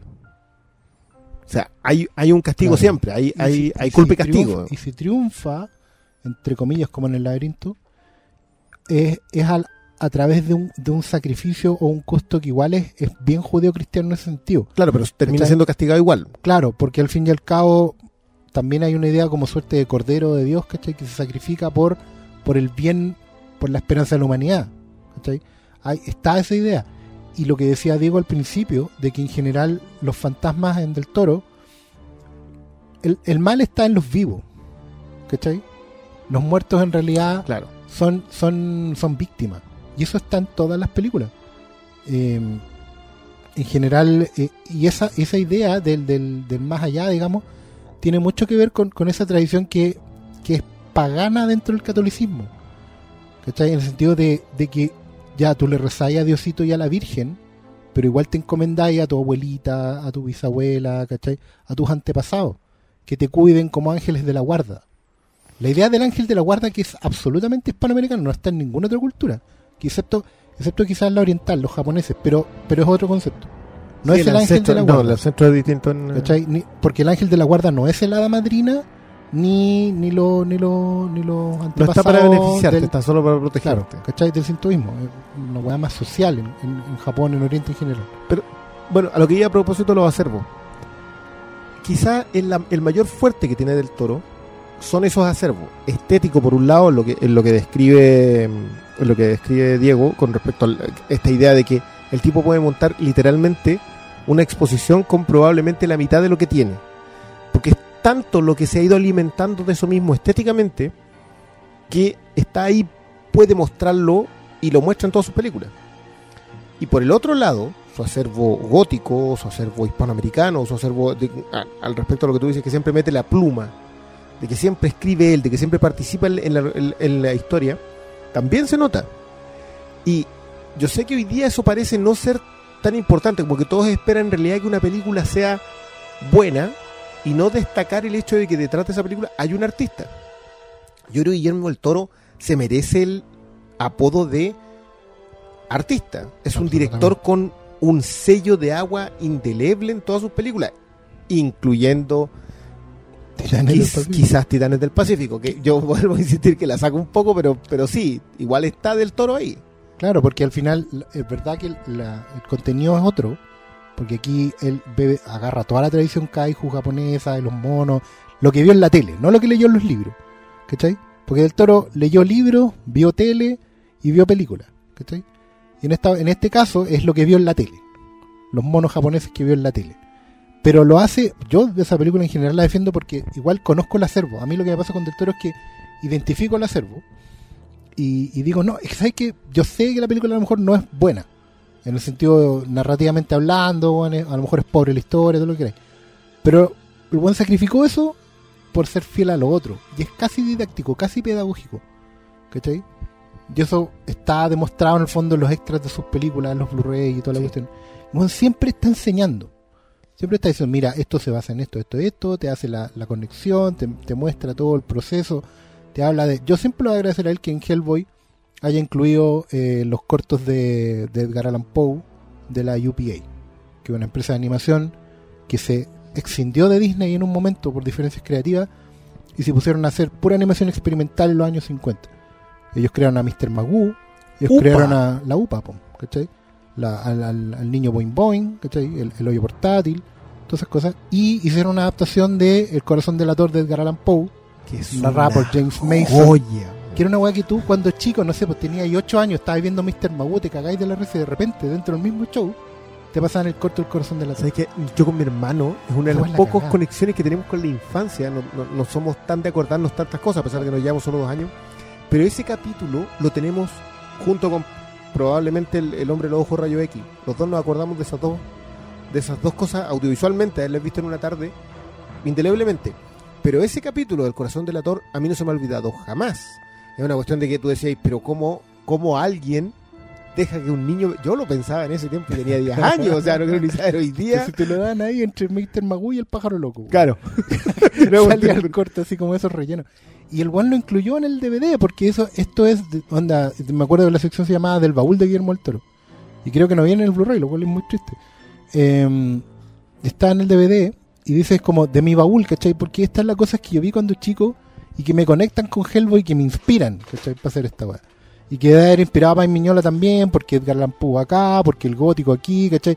Y en- en- entroncarse con la tradición moderna, ¿cachai? O sea, hablar de, de, un- gótico que ya no es europeo medieval, sino que es norteamericano. Que es una cuestión que también está muy marcada en Crimson Peak. Que el bueno hace el contraste muy bien entre los Estados Unidos eh, industriales, moderno, pujante, ya con máquinas, el imperio de Ford y toda la cosa, mientras que al mismo tiempo Europa se iba al hoyo porque todo el romanticismo y el gótico la estaban, bueno, el gótico es fruto de su tiempo, de una Europa que ya se consumía en la pobreza, que no tenía tecnología, que no tenía recursos, que se estaba ahogando a sí misma. ¿cachai? Y ese contraste es muy importante para él. Y Poe y Lovecraft, por extensión, son fruto de esa dicotomía, de ese tiempo, cuando Europa dejó de ser algo y todo empezó a nacer por herencia del legado en Estados Unidos. ¿cachai? Y el neogótico, al fin y al cabo, que es Poe y Lovecraft por extensión, es eso. La herencia de la conexión. Entonces, cuando el buen hace el link Te dice, mira, aquí tenéis un corto de Edgar Allan Poe, pero que está basado por todo el barniz de la animación europea, porque las weas son, en el fondo son, no es animación convencional, sino que son flachazos de pinturas al óleo, ¿cachai? Que tú hasta podrías decir que está pintado con sangre, ¿cachai? Y la wea espantoso. te va enfocando, cerrando el plano, Y la narración. ¿Quién la narrado? James Mason, en inglés. Bueno, en español no era otro, pero era James Mason. Eh, ¿Tenemos más que decir? ¿Vamos a las preguntas y nos expandimos más? No, No sé. ¿Cuánto llevamos? Llevamos una hora. No, vamos, sí. No, no, pero, Pero Malito no ha dicho nada del espinazo del, del laberinto fauno. Ah, Es que sé que yo debo reconocer que inicialmente no enganché con el laberinto del fauno. Me acuerdo que la vi, la encontré bonita y todo, pero no sé si habrá sido la época en que la vi, ese 2006. Yo estaba como en la U todavía. Y no, como que, como que me la, habré visto después como dos veces, pero nunca, nunca me enganchó tanto como, como el espinazo del diablo. No sé si es porque se me hacía un poco marciana un poco la historia en términos de que yo, mi historia de no, no conectaba mucho con, con lo que plantea la historia o... O no sé, pero no sé, nu- nu- nunca enganché con el laberinto. O sea, sí, visualmente el mono es perfecto, weón. Creo que si hacemos un ranking, ¿cuál, ¿quién le puede hacer la pelea? ¿El ángel de la muerte? ¿De Hellboy 2? y que probablemente esté interpretado por el mismo Doug sí. Jones. Sí, sí, sí, Doug Jones. El, Entonces, el- el flaquito ese El- que tiene... Que- Pues el yo- disfrazado. Yo encuentro que el flaco español es más impactante. El flaco español. El flaco español es el que hizo el de Rec, La Niña Medeiros, y también, Oh. hizo, y también hizo El Fantasma de Mamá, Mamá. la producida Ah, por Guillermo. Mm. Ese weón sí que yo lo veo y... La niña de Medellín. Ese weón. Se acaba de tirar uno este otro que. ¿Sabes qué? No, eh, ahora que las últimas veces hemos hablado de los grandes nuevos monstruos, que yo me quejaba Mm. que no había monstruos, no- yo encuentro que la niña de Medeiros es uno de los de los más bacanes. Sí, una de las creaciones terroríficas, weón, que yo me acuerdo que vi- yo vi Rec piratear en mi casa, como hay que verla, obvio, se disfruta mucho más. en la noche, cagado de miedo, y después, weón, así, cagado de miedo. Ese momento en que no hay prendido la luz, era como, como pánico. ¿Se te cacha eso? la niña de Medeiros me cagó la vida. Bueno, pero estamos hablando de los, de los flacos, de los Claro. monstruos de ese, del laberinto del fauno. Sí, o sea, Sí, yo es creíble que, yo- eh, yo finalmente con una- el monstruo, pero como con la historia. Pero tú ya eres fan del Espinazo del Diablo. Sí, pues yo vi primero, mira, ¿Y no, te, ¿Y no te fascinaron los paralelos? Como que el weón no se, no se sacara la historia española Están súper emparentados. A mí me Sí, sorprende. po. sí, pero no sé, pero es que quizá la viene un mal día, no sé, pero es como que no, no Pasa, Ay, pasa, pero, pasa, pero puede ser. Ese- justificativo igual es universal. Sí. No, pero yo, mira, lo haci- haciendo memoria, yo me acuerdo que la primera vez, la weá que vi fue Mimic. Ya. Que yo era como época en que mi papá había comprado recién el VHS y yo iba mucho así embolado a, a- arrendar VHS, a- arrendaba cualquier weá. Y arrendé en Mimic sin cachar nada, la vi, la encontré chora, como que tiene buenos diseños. No la veo hace como 15 años esa weá, pero me acuerdo que tenía buenos diseños. Y después vi Blade 2, que esa weá me voló la raja. Onda, a mí me gustó Blade 1, pero la 2 Claro. en, en términos no solo de del avance del diseño y porque la, la, la destrucción de los monstruos era mucho más bacán de los vampiros Yo Pero- Yo, yo, yo en general creo que la Blade 2 tiene también mejor historia.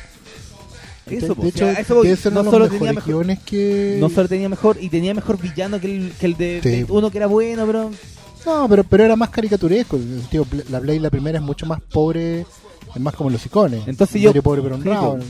yo gracias a Blade 2 después Yo, yo igual le doy más crédito a la Blade primera. No, Encuentro que la Blade no le Sí, sí, primera- sí, no digo que no. Yo No, a mí creo- me gusta. y a mí algo que me gusta mucho es que vean esas dos películas, si, si alguien nos pesca, ojalá alguien nos pesque, pero vean Blade 1 y después vean Blade 2 al tiro.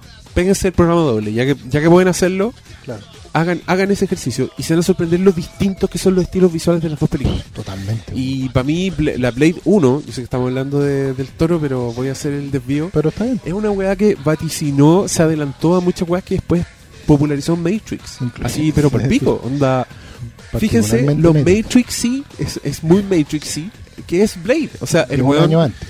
Abrigos largos, cámaras lentas, lentes oscuros en todas partes, como las música, peleas. el música electrónica remixada. música electrónica remezclada. O sea, los, los extras de la, de la fiesta, de la primera fiesta de Blade, que es hermosa, la weá que termina en el baño de sangre y Sí. empiezan a tirar sangre de- por los por estas weaditas por de los regadores por los como de incendio.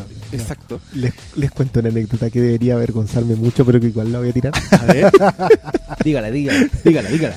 Yo en esos años en que salió Blade, yo me dedicaba al oscuro y turbio negocio de vender bandas sonoras en cassette. Oh, si yo te hubiera conocido, te habría gastado toda la Bueno. plata. de- Muchos amigos que tengo hoy día me conocieron ahí, de hecho. y todos llegaban a pedir el soundtrack de Blade. Hoy tenía el soundtrack de Blade. Y yo tenía el score de Blade, ¿Ya? que era de Mark. Pero ellos querían el. Claro, querían porque el- como yo no había visto la película en ese momento cuando todos me la pedían, Ajá. yo tenía el score y decían, oh, pero no viene la canción de la disco. Ah. Y yo no cachaba que era la canción. Y siempre los odiaba porque me cargaba que me pidieran soundtrack cuando yo vendía score. Y un día voy y me hago el sacrificio. Te estoy hablando de que lo- las bandas sonoras nunca fueron baratas, pero ese disco costaba 15 lucas en su momento. Ah. Te, te estoy hablando del 98. Lo 15 lucas, compré y tenía que ir al supermercado, weón. pagar la, la- dos semanas al tiro. Y tenía que grabarlo en un cassette de 90. Porque encima. duraba 70, duraba casi 80 minutos. Los cassettes cachos esos.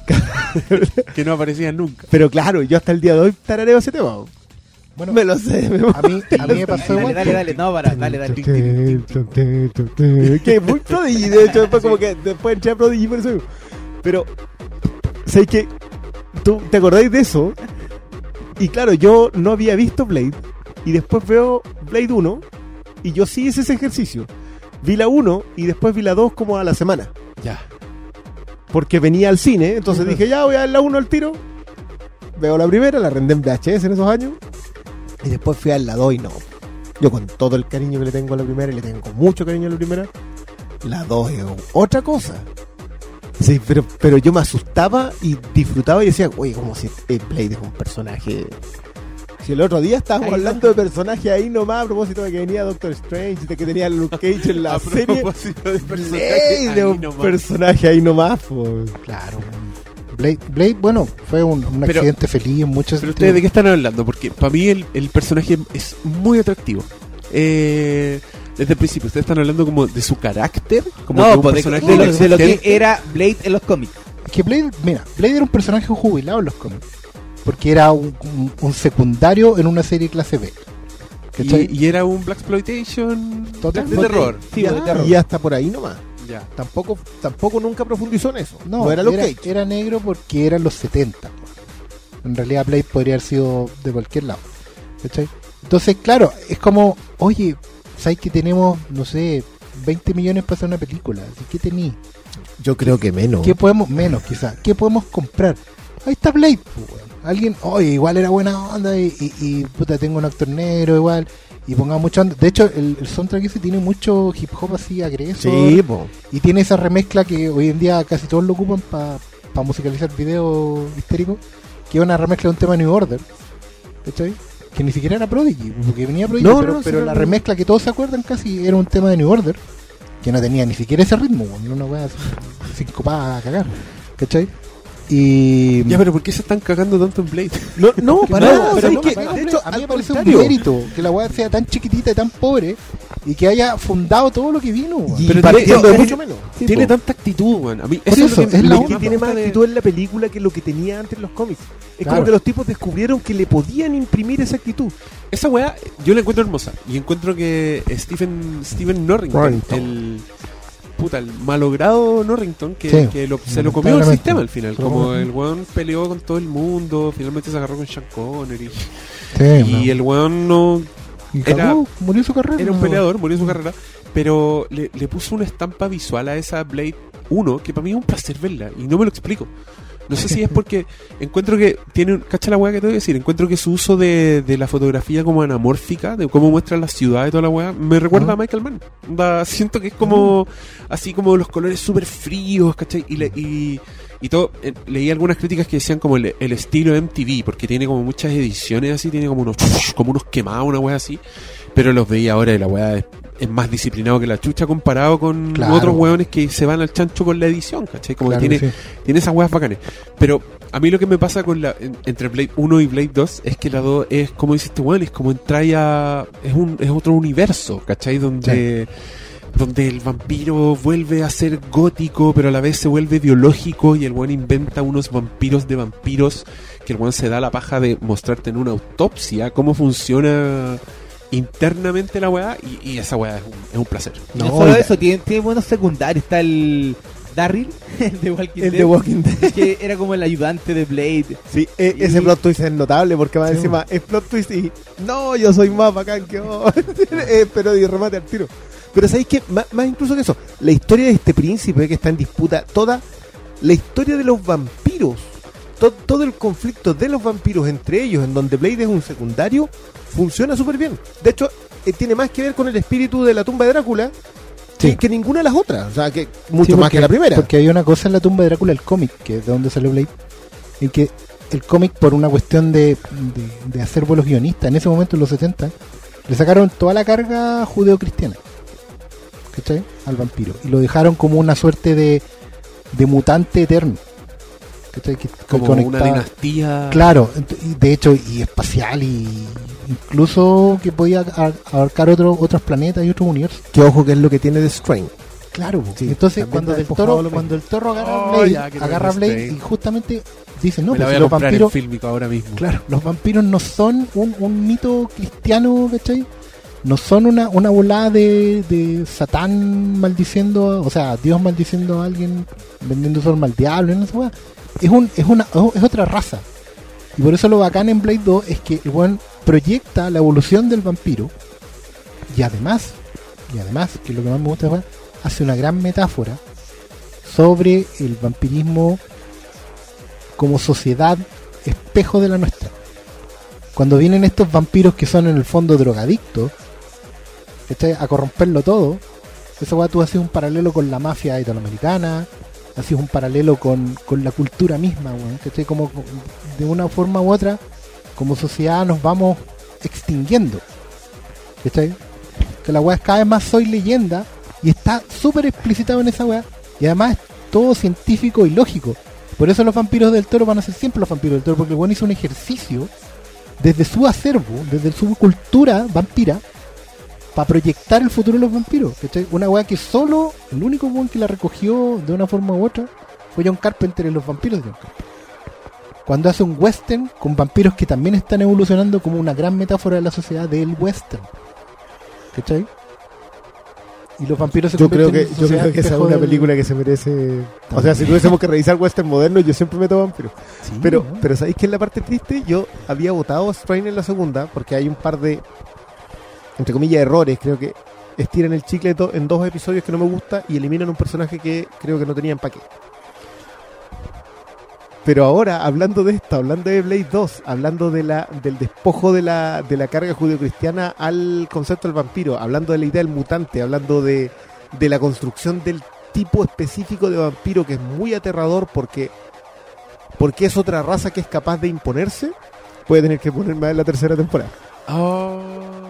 Me, me, porque nació tema, digamos. Es que, es que eso pasa con Del Toro, ¿cachai? Que efectivamente como narrador falla muchas veces. No es que Del Toro escriba todo de Strange y sea el único responsable, pero, pero suele fallar, suele caerse, suele de repente guatear en lo narrativo. Pero su, su background siempre está justificado, y siempre es correcto, en el sentido que nada está puesto por al azar. Y yo creo que por eso mismo lo que funciona tan bien Pacific Rim. Sí, bueno. Porque Cuando todo el ten- background Tenéis de- que entender Sí, la pues, weá. Si que- no la entendís, no hay caso, y se Sí. entiende. Sí, pues si no... O sea, se- se- pero se- si caché lo que es un mecha, lo que es un kaiju, weón. y la lógica de los Y- la que en el fondo son una suerte de samuráis que pelean a ciegas. No, y toda esta idea me da ciencia ficción de pilotos medio magnetron positivo. Sí, magnetron de la weá de que tienen un trauma que tiene que ver con sus papás. Esa weá, pero está pasado monochino.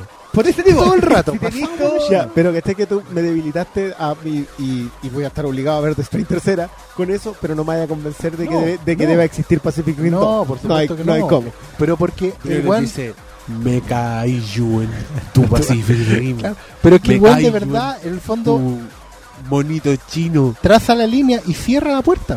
weón no es inclusivo en ese sentido. Del Toro te exige, es, claro. Es, lo que es el Yo- de ¿Saben robot. qué? Yo lo Claro, voy a te hacer exige así. tener el acervo. Te exige- Es- ese es el Claro. problema y el mayor mérito el del problema Toro. y el mérito, exactamente. De hecho, me pasa, yo he tenido que defender la cumbre, la cumbre escarlata. Eh, nada, la weá fome, no asusta nada, es súper predecible. Pero tiene que. pero- no, pues si pero, que defender la cumbre escarlata es porque ya, pues weón. O sea, ¿Qué es la, es la perfecta actuación de una novela gótica romántica, weón. Y tiene todas las reglas y ya, yo sé que puede ser fome. Perfecto, no Pero es. Pero es como es, ¿cachai? Es así. Ya, pero, perdón, pero eso es como cuando leí a, a- leí El corazón de la torre y pensáis que está escrito muy en poesía. Bueno, a mí me gusta mucho la adaptación del cuervo de los Simpsons por eso mismo. Mira qué lindo lo que dijo. Yo creo que deberíamos poner pausas dramáticas cuando Briones se manda alguna buena así, porque, Una, una porque hay que dejarla ahí. Claro. Como cuando suena una campana así, ¡cling! ¿Se escucha play así? Esa es como la sabiduría de, de. Oriental. Es como leer El corazón del ator y quejarse porque está muy en poesía. Ya. Pregunta, Continúen- señores. Continúen las Oh, transmisiones. ¿Sí? Vamos Vamos con con preguntas, si hay tema y Está también bien. la ¿Quieren hablar pregunta. más de Del Toro? No, pues que en las Ah, preguntas ya, hay más ya, Del Toro. bien, bien, démosle. bien, me gusta Yo, yo hice una selección de preguntas. Igual había muchos temas porque. Si no, si, si no lee su pregunta, reclámele Sí. a paulo.quinteros. Que es producción.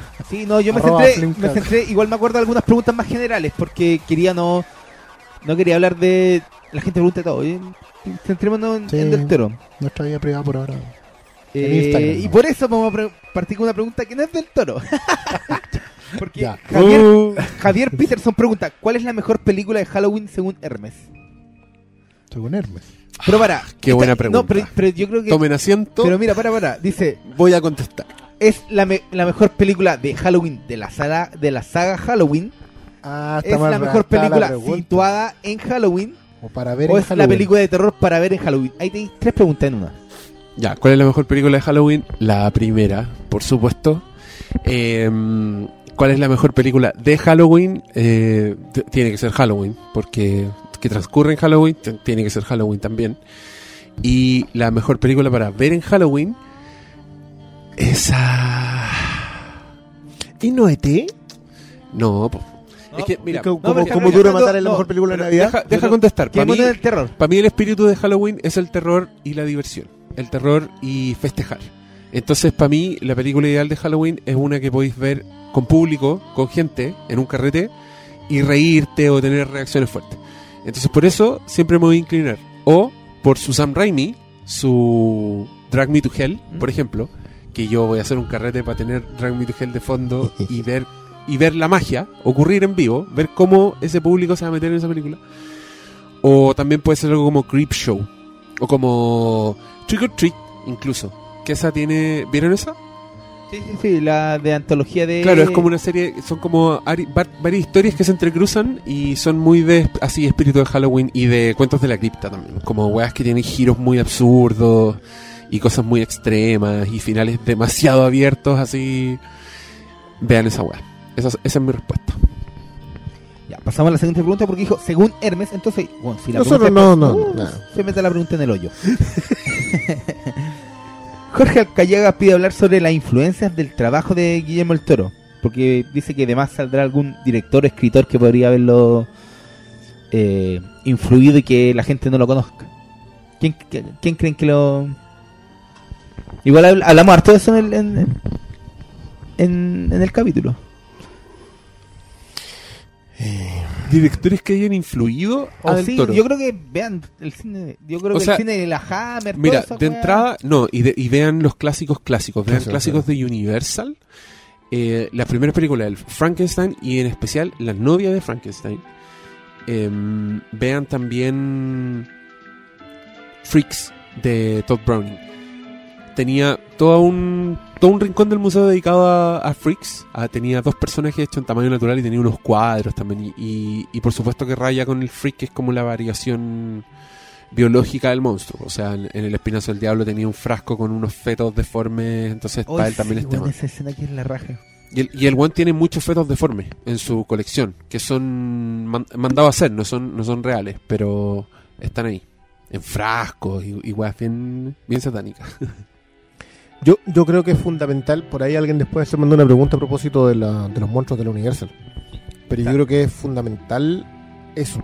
Y hoy día, yo, yo sé que, yo siempre le digo que hay que empezar de, de adelante hacia atrás, o sea, con lo que uno ve el 2015, eh, empezar a retroceder quizás una década a los acervos, hasta llegar eventualmente a esto.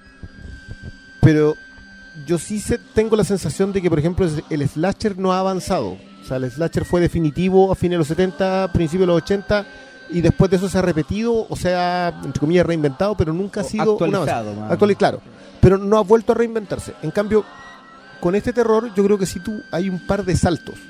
O sea, tú, los 80, no sé si hay una película como el terror de los 50. No sé si hay algo como Robert Weiss en los 70. Pero esa ma- maravillosa cajita que hay de Val Newton, que, que, por cierto, seguir a Val Newton como productor, como, como un tipo que logró hacer que directores hicieran unas obras de arte del terror y los monstruos de la Universal. O sea, sí, yo creo que, que uno puede... eh, es súper transparente Guillermo el Toro con sus acervos.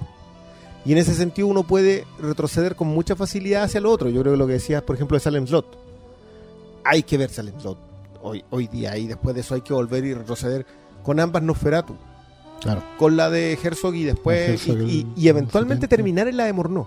Mm. Yo creo que proba- probablemente la de Morneau, que tiene la gran gracia de no envejecer tan mal a pesar de ser del 27, tiene unas, unas secuencias que tú decís, o sea, esta secuencia se la copió Coppola. Yo me acuerdo de la secuencia del barco y la O rata sea, se sí, la copia. así, está, pero- no, Hay un montón de de- derechamente de Sí, sí. la apertura y el cierre con el ojo Ex- pescado. exacto, o sea, y, y- Sí. y- y- y son cosas que... Pero el punto es que, no sé, buscar listas de terror y empezar de adelante hacia. Claro. Bueno, yo en ese sentido la, la- la pregunta es buena porque evidentemente remite a vean los extras de Guillermo del Toro. Guillermo del Toro, como bien dijo Cristian, es súper transparente y ahí va a estar todo, todas las influencias. Pero también lo bueno que tiene el Toro que en el fondo tiene varias varias caras. Tenías al, al del Toro que es eh, muy del, del effects, del make-up, y ahí está todo lo que él mismo plantea con Jack Pierce y todos los demás maquilladores, y gente que trabaja con efectos especiales. En general lo que él ha visto en cine, que to- toda la cadena que, que hizo Christian hacia atrás, ¿cachai? que es muy importante. Y claro, y está el lado literario, y en ese sentido de literatura muy visual. ¿cachai? No es solo que, que Del Toro se haya leído todos los clásicos góticos, Horace Walpole, Stoker, Mary Shelley, ¿cachai? Sino que también obviamente tiene que haber consumido todas esas obras ilustradas por gente como Gustave Doré, por ejemplo, que era un gallo que se había eh, grabado y que era tal su nivel de impresionismo que, que influenció todo el siglo que vino después. Bernie Wrightson es un deudor absoluto de Doré y Bernie Wrightson es el ilustrador de horror más importante que, que vive hoy, ¿cachai? Pasando por, por una escuela que Bernie Wrightson viene de la escuela de los cómics de la S de los 50 y todos los cómics de la S, que son los que inspiran Creepshow, entre paréntesis, están influenciados por Doré, ¿cachai? Y por otros muchos más. Del Toro, de hecho, en el Twitter siempre está de repente como tirando capsulitas, así pildoritas. Onda, vean el trabajo de este tipo.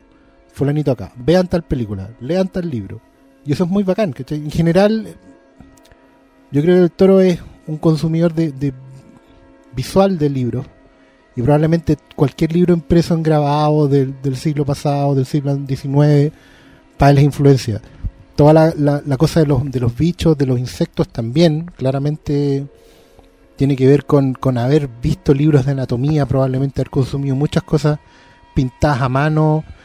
Eh, mira, cuando, cuando la gente ve Penny Dreadful, el Penny Dreadful es una, es una novelita que, que se vendía justamente por un, por un penique. Que, que era como la- el equivalente británico del pulp. Y Penny Dreadful también se pega un barrio por todo, por toda esa tradición visual. Que originalmente Del- empieza como una especie de semanario de lo insólito y Claro. termina convirtiéndose en ficción porque originalmente el semanario de lo insólito, la mitad era ficción. Claro, o sea, Entonces, esa termina siendo el eso. niño que que la tenía la zorra. cabeza en un frasco, ¿cachai? Todas, todas esas weas, ¿cachai? O, o la- o el, o el- el niño lobo criado con, ¿cachai? Bueno, termina esperando cosas como Tarzán también. Pero eran, claro, eran parte de, de una imaginación afiebrada y muy visual, bueno, y todas esas ilustraciones. Me acordé en El Espinazo del Diablo cuando los caros chicos están como conversando, socializando, y uno le dice, te cambio el te veo por este dibujo de una, de una mujer desnuda. ¿Cachai? Al final son cosas muy visuales. Los caros lo único que tenían para echar bolas la imaginación era su mayor tesoro del, del cabro, el- del más alto, no me acuerdo más, Jaime, parece que. Era. Eh, Era la, la mona pilucha que él mismo había dibujado, weón. que más encima era imperfecta anatómicamente. Pero era su mayor Pero tesoro. claro. Y era, era lo único que Sí, me tenía acordé ahora de la una. Playboy, weón, ¿cachai? Y lo quería cambiar por el TVO, que el TVO es el cómic español, porque la revista se llamaba TVO. ¿Cachai? Sí, Y por eso los españoles este día le dicen TVO a la weá. Oh, yo no sabía eso. Y los ¿verdad? TVO eran unos impresos en papel de diario, así, una cuartilla de domingo. ¿Cachai? Y esos eran los tesoros que tenían. Entonces todo es muy visual, todo eso en ese sentido es muy bonito. Es muy bacán inve- retroinvestigar todo lo que ha hecho el toro que lo haya influenciado Ten-. Tenéis razón que ya salir conversa de las Por preguntas. supuesto. Ya, a ver, otra. Eh, este ideal para Cristian. José Ah. Contreras pide hablar de la banda sonora favorita de películas de terror. ¿En general? En la Tu vida. banda sonora favorita de una película de terror.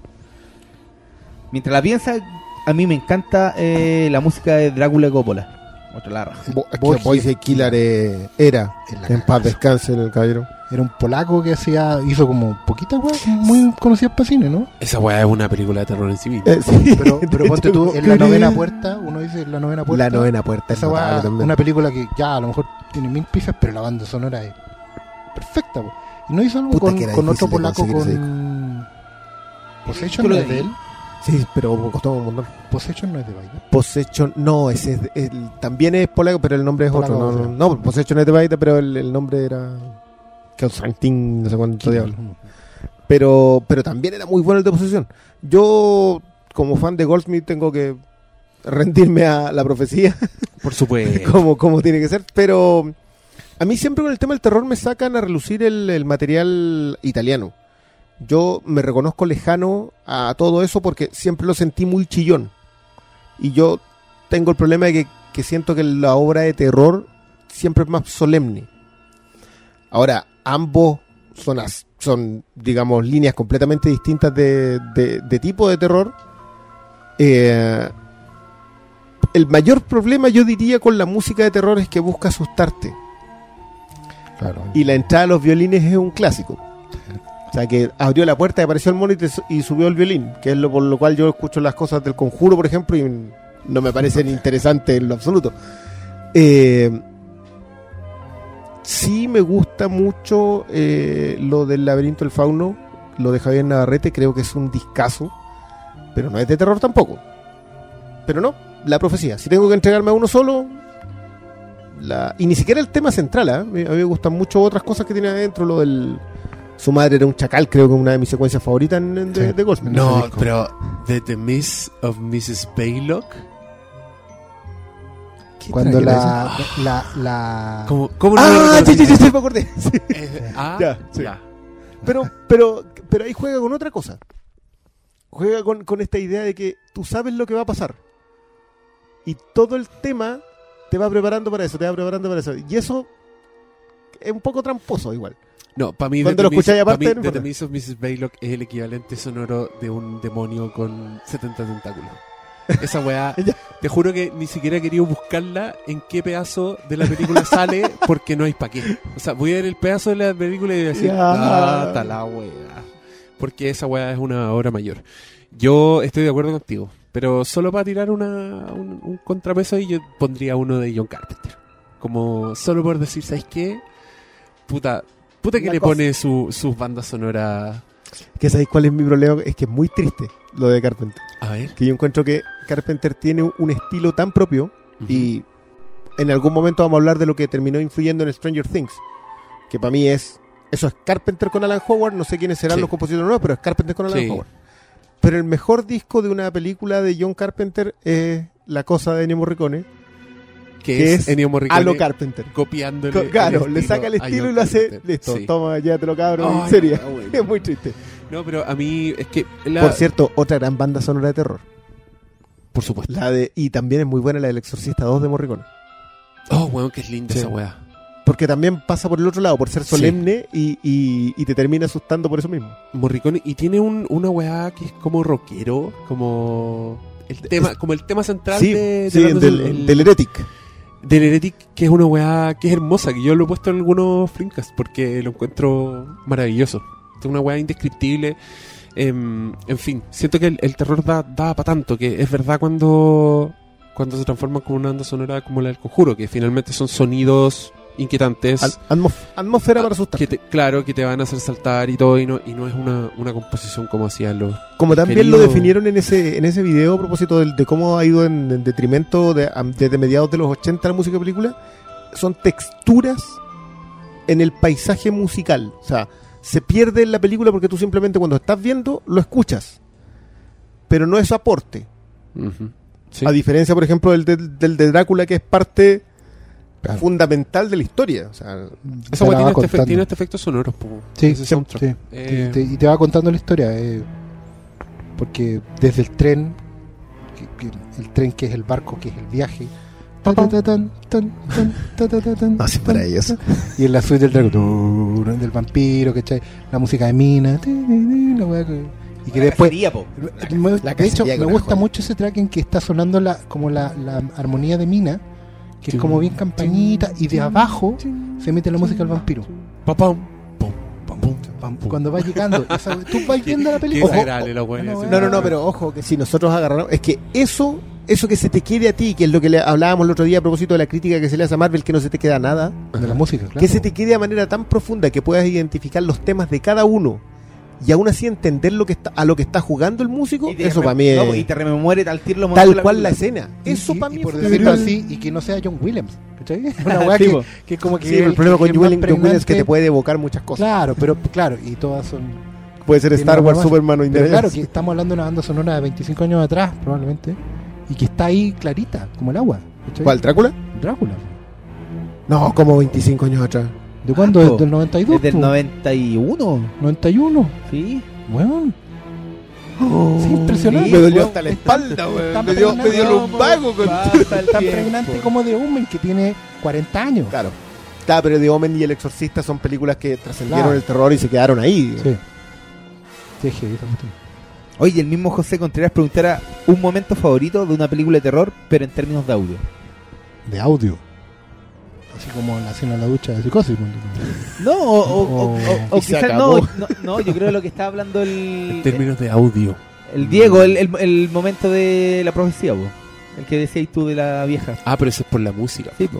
Pero, el Pero audio se refiere audio. a puede que sea un momento de terror favorito solo de audio, como algo Como En la motosierra en, en Texas Chainsaw cuando corta el muslo. hay mucho, no, es que para mí el para mí el sonido del es, fundamental en, en las películas de terror. Y de hecho hablábamos mucho del diseño de sonido de qué película? Me acuerdo de haber tenido esta conversación. ¿Puede que haya sido The Witch? Creo que sí. Bueno, en The Witch no tuvimos varias. Bueno, Es, es una sea, gran cuando, banda sonora. cuando tú también. pensáis en el sonido de películas como El Resplandor, onda, solo el sonido, como ni siquiera estoy hablando de la música, pero por ejemplo lo que hace ese weón con la alfombra y el triciclo cuando va pasando el Dani por el pasillo y, y que esa weá hace un ruido infernal y cuando pasa por la alfombra, silencio. Y después ruido infernal, silencio. Esa weá es, es magia. Como que tú veis esa weá y ya estoy suspendido en, en el aire. Entonces está difícil, pero No, yo, yo- creo Yo, yo yo voy a ser súper tramposo y, y voy a tirar el silencio de cuando mira a la guagua en el bebé Rosemary.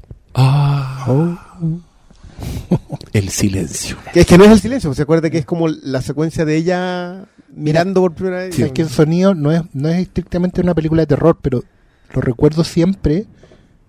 Toda la escena de El silencio de los inocentes cuando, cuando Clarice baja. Ah, está en la casa y y baja, baja- al sótano. Baja a buscar a Búfalo. Claro, y él la está mirando con la. Porque esa weá es, puro, es pura angustia. De fondo hay una canción, no me acuerdo cuál es. Claro, porque estaba sonando como arriba. y está, y está como... en ese, en ese ¿No? momento ya no está la canción. no, ya no está. ¿no? ¿O No, está- pero? Porque ese es como el, ese ya está como en el sótano del sótano. Claro, Acuérdate que el weón claro, tenía, tenía mucho... como suerte de- Sí, Ah, no, pues está gritando la loca. Sí, también se escucha ella Claro, fondo. pero, pero la, el- en fondo, toda la secuencia, pero la respiración de ella. sí, pues, ahí en la... general ahí- el- está muy bien. No, es que en esa secuencia se, se silencia el, el audio del, del resto y se escucha la respiración de ella y que, que es para finalmente es que en esa película el Demi juega con tus sentidos todo el rato y ahí lo que está haciendo te está poniendo el audio como si el micrófono estuviera en en, en la cámara Claro, como si tú fueras ahí. entonces te- te- está ahí muy cerca se escucha ella Mm. como cambia de hecho el, el diseño del sonido ahí se hace como medio torpe, entre comillas, Sí, menos m- pro, medio bruto. pero la weá te está llegando hasta el fondo del...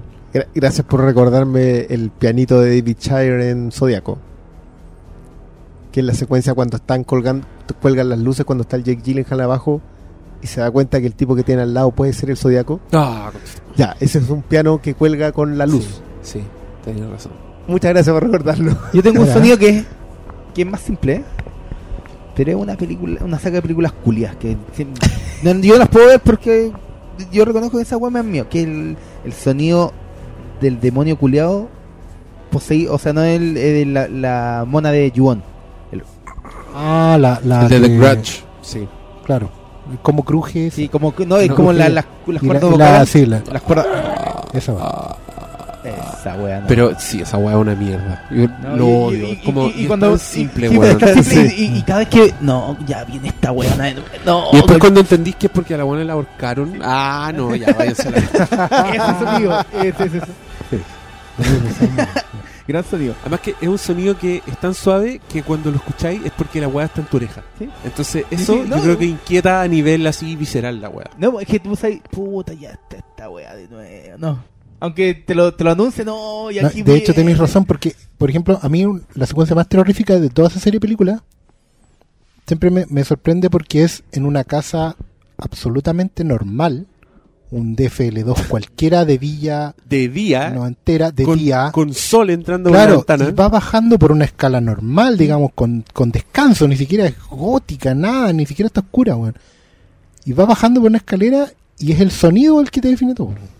No, y en ese sentido, weón, ¿Cachai? No, una- me acordé. Y de esa saga, es una weá a plena luz de día. Sí, po, Ni siquiera en una casa, afuera, en la escena del También. puente. también, weón. No, weón, yo me cago con esa saga, yo no la puedo ver. Yo reconozco, yo que digo, no, sonar. ninguna película de terror más. No, bueno, Ah, yo, yo no las puedo, no las puedo, no las puedo ver de nuevo, weón. Me cago.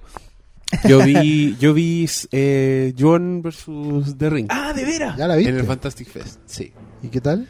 Una mierda. Puta, yo le tenía tanta expectativa. Como Freddy, ni siquiera como Freddy vs. Jason por el pop así. Justamente porque no quisieron ser Freddy vs. Jason es una Ah. mierda. Se fueron más en serio, pero es súper estúpida la película y... y ¡Ah, no! Y como que, malísima. lo- como Y que me- la- las dos maldiciones se pelean un, un alma, una wea así. es.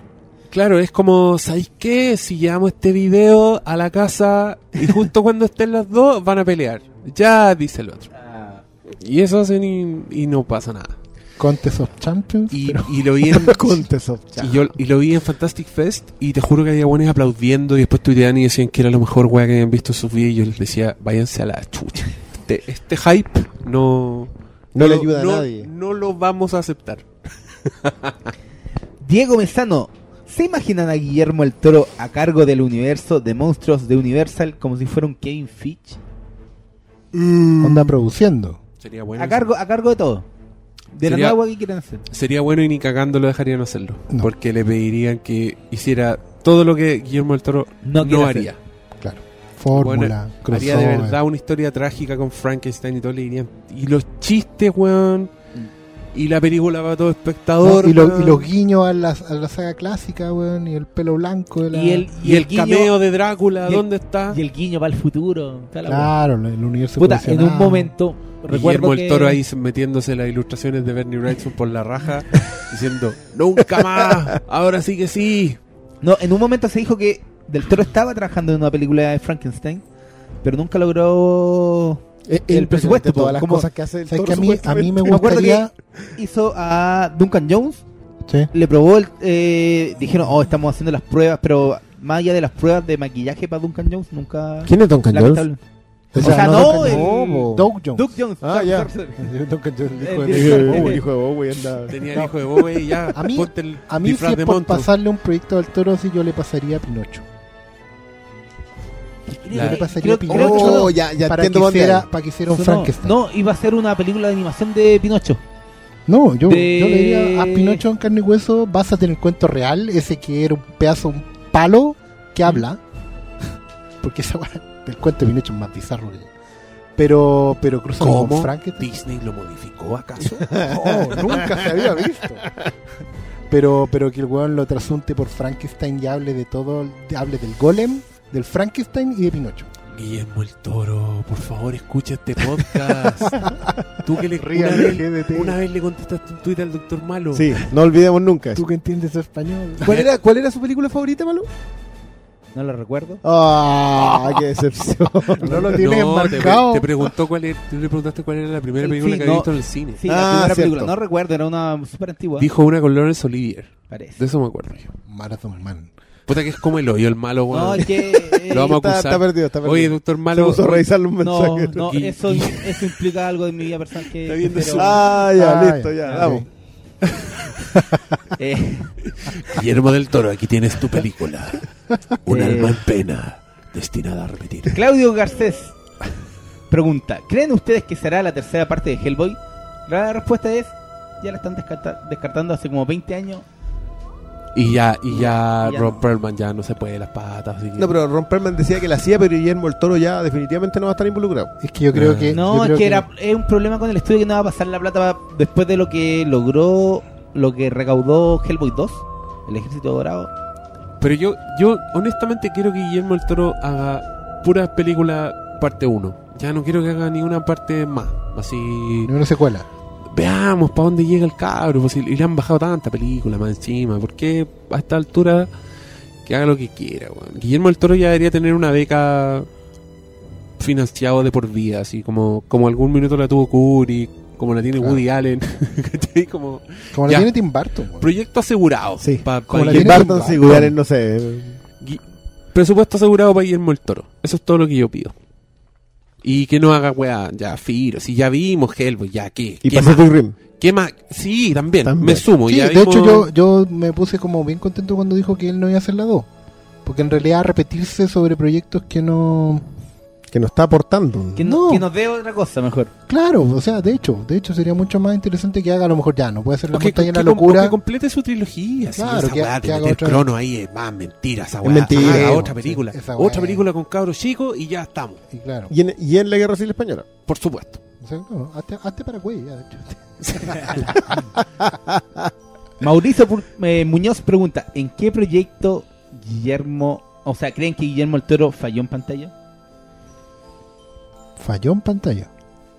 O sea, la Eh, respuesta más fácil es Mimic, porque el mismo como que reconoce que no hizo lo que quería, pues, pero fallar en pantalla.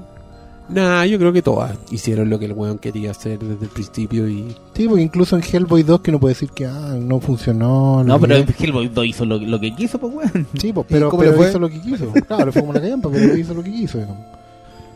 ¿Cachai? Eh, eh, no sé, es que, bueno, ya lo ninguna. hablamos. Yo creo que no falló ninguna. Fallar es, es bien relativo cuando los objetivos son otros. Yo a nivel artístico, independiente de lo que ustedes opinen, y sé que van a estar en contra, Ah. es Pacific Rim. Yo de verdad siento que el, el sello del toro no está completamente transmitido ahí. Y narrativamente, pena más todavía. El acervo incluso ya, ya después de lo que de lo que dijeron acá, me parece. Pero creo que, eh, que, que los ritmos que tiene del toro, Es que- Pacific que- Rim no que llega. tampoco hay que negarse, o sea, lo hizo perfecta dentro del acervo, pero también la podía haber hecho otro. A lo mejor viendo lo que él ha hecho y incluso lo que ha hecho después, eh, sí, es casi como una película hecha como por la buena onda. así Pero como- weón, todo lo- toda la secuencia en Tokio, Sí, eh, toda la transferencia mental con los weones que vienen de otra realidad, como de Lovecraft, Pero- todas esas weas son más Guillermo el Toro que la chucha. Los ¿qué zapatos de Romperman. ¿Qué humor weón no hay en sus películas? no, po. Pero esta wea es, es, es mucho más cerca de Hellboy que- de lo que le están dando crédito. Las peleas de Hellboy con esos monstruos eran súper antecedentes de estas peleas. El weón eh, está haciendo, no sé, te agar, te el diseño de esos monstruos como, como criaturas, como son. Esa weá tenía tenía un, un sello de Guillermo del Toro literalmente rompiendo en, en- edificios. en el en la estética. Si en, lo- en donde yo reclamo es en que se le van los ritmos. Se le pierde muchas veces la película. Yo, pero, sé, yo creo, puede que- pero yo creo que eso es lo que decías tú. Eso es, es- es del Toro 2 nomás. Ah, ya. Es Ya, del Toro es la- 2, es lo mismo que... Sí, igual igual le pasa un poco en Blade, para que estamos con cosas, como que Claro, llega un punto que en que, al final En que ya no es él. hay un guateo, como que la historia de amor ya te empieza a sobrar, ¿cachai? Como pasan un montón de weas. Y la, y la Hellboy, para es- estamos con weas. A es mí lindo la, Hellboy- la- la muerte de, de- de la Varela, po. Sí, es lindo, pero ¿en qué minuto te llega, cachai? Es Nah. como... Es un poco como... Yo siento que en, sí, es cierto que en Pacific Rim es un gran pecado. Para mí Pacific Rim se termina después de la pelea con el weón que saca las alas. De ahí en adelante ya todo para mí es, es trámite. ¿Cachai? Como que solo queda un clímax innecesario que a mí me da mucha lata y que curiosamente es debajo del agua, weón. ¿Por qué? ¿Por qué es debajo del agua? Se ve pésimo, no entendí bien Claro, la- porque- los grandes momentos Porque de la es pelea. la lógica, bueno, ahí, Es ahí lógica. es lo que decíamos, lo que del toro muchas veces más fiel a la, a la lógica interna que a la narrativa, ¿cachai? Porque efectivamente el, el lugar, bueno, la película se llama Pacific Rim por eso, básicamente, porque es el hoyo, en vez de hoyo en el cielo, es hoyo en el fondo del mar.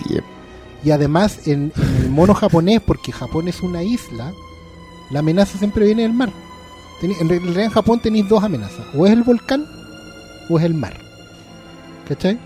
Entonces, si no iba a ser en el fondo del mar la wea, iba a ser adentro de un volcán. Pero de que iba a ser oscuro y no se iba ni wea, estábamos cagados porque el weón no iba, no iba, a ca- no iba a transar esa, esa lógica. ¿cachai? Y ahí, bueno, esas concesiones son las que normalmente le, le pasan la cuenta. Era hoyo en el cielo, hoyo en el mar o hoyo en la tierra. Acá La era hoyo en el- terminaba no, hoyo siquiera- Todo era- eso yo a ti te... Sí. Ya. hoyo en el volcán o hoyo en el, en el mar. Hoyofobia. Si todos los que todos los que hayan visto el Vengador o el, o el, el Gladiador se van a acordar que la weá era la amenaza era debajo del mar. Bueno, pero lo, lo que yo quería decir es que yo siento que si- Pacific Rim es un, es un guatazo, entonces también digamos que Hellboy es un guatazo y Hellboy Las 2 dos sobre también es un todo. guatazo. Sí. No, no, no, yo creo que la Hellboy 2 tiene muchos pecados, estéticamente es una belleza así que es preciosa, pero creo que narrativamente se le va tanto más que posiblemente. No, yo insisto, para mí la figura de Guillermo del Toro es mucho más fascinante que sus películas.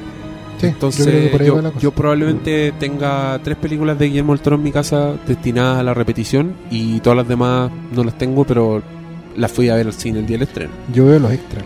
Y eso va a seguir siendo así. Yo veo los Y la exposición de la weá es, es impresionante. Y me compré el libro al final, incluso se los voy a mostrar para que lo giren. Gracias. detrás de una vitrina. Sin estornudar. Oye, Cristian Muñoz pregunta, ¿cómo creen que hubiese sido la interpretación del Hobbit hecha por Del Toro? Yo creo que es un poco imposible. Yo creo que obviamente vieron lo que quería hacer y dijeron, no, perrito, muchas gracias, hasta luego. Aquí está su cheque y sería. Así que, y por eso mismo yo quiero desalentar a todas las personas que dicen, ay, qué bacán sería Guillermo el Toro en una película Marvel, oh, qué bacán sería que hiciera Star Wars. No, no sería bacán. Estaría dos años ahí haciendo dibujitos y después le dirían, muchas gracias, pero pero seguimos siendo amigos, no... Vamos a usar Bueno, tu guion. Sí. Sí, porque al final es un trabajo comisionado. Pero el sí. guion es del estudio. Pero si recordemos que eh, cuando estaba haciendo el Hobbit se retrasaba, se retrasaba, se retrasaba, se retrasaba, hasta que quedó claro que el estudio lo que quería en realidad es que volviera Peter Jackson. Sí, claro. y- Hijos de puta, weón. Pues, No, y a fue- la larga, yo no sé, pues yo aquí solo especulo, pero yo me imagino al toro trabajando sobre el Hobbit diciendo, bueno, se hizo el Señor de los Anillos, pero yo puedo hacer el Hobbit, el Silmarillion y todos los otros libros apócrifos que hay de Tolkien en tres películas. Y esa weá hubiera sido. Porque hay momentos en el Hobbit, en la, en la que hizo Jackson al final, en que tú decís, oh, mira, están contando una historia que no es del libro, que es del Silmarillion, que es de la otra weá. El Silmarillion son un conjunto de relatos cortos, pero como de del pasado de la Tierra Media, ¿cachai? Como de la creación del mundo. Es como la Biblia al fin y al cabo. ¿cachai? Entonces, claro, yo me imaginaba el Hobbit lleno de relatos orales dentro del mismo relato, contando la, creación del mundo, el nacimiento de los elfos, la caída, el alzamiento del primer señor oscuro, del segundo, bueno. Toda una weá, pero una- esa weá hubiera sido monumental y, y hubiera sacado el foco completamente de lo que el fondo del estudio quería, porque al final es lo que Jackson contó, que es la historia del, del De Bilbo, de la pelea con el dragón, si al final, que, que es el clímax narrativo de ese libro, ¿cachai? Si ni siquiera es tanto Bilbo, la weá es...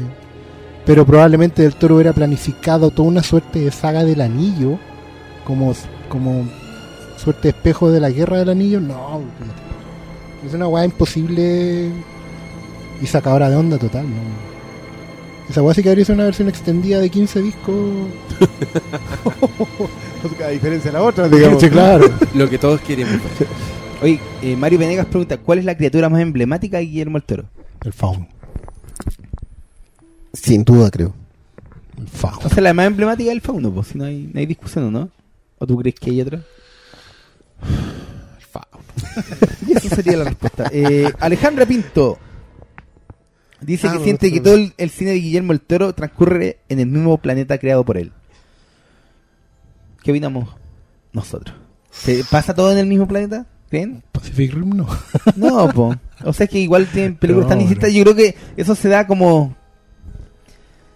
Como en las películas media hermanas que tiene, que ya el espinazo el diablo. Claro. Y, sí, eso puede pasar en el ¿Sabes qué? A mí me pasó una cuestión que yo creo que tiene que ver con el, el manierismo de Guillermo del Toro.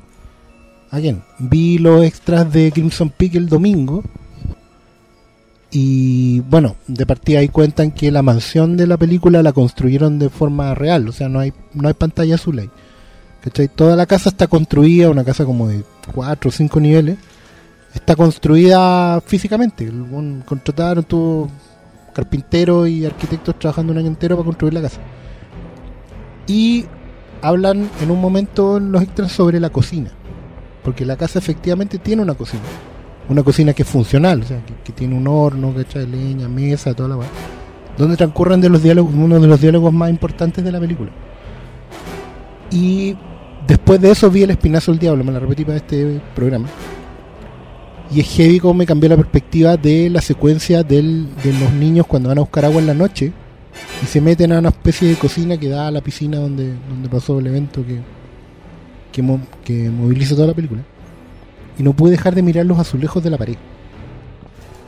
¿Cachai? Porque las weas eran iguales a los que había en la casa de mi abuela. O sea, un tipo que, que igual tenía un presupuesto acotado en ese momento y te, trabaje nivel... es que el azulejo es memoria emotiva para mucho. ¿Cachai? El azulejo en la pared... Casi seguro que en España lo mismo. Claro, usted está hablando de una weá del año 30 del siglo pasado. Y el azulejo encima del, del, del, la- del lavatorio, de, la cocina, weón, del lavaplato. Lavadero en realidad, esa weá. ¿Cachai? Em, y las weas, no sé, pues, en Crimson Peak mostraban cómo construían la cocina, ponían los azulejos y los manchaban con moho. ¿Cachai? Los envejecían adrede. Tiraban óxido a correr por las weas.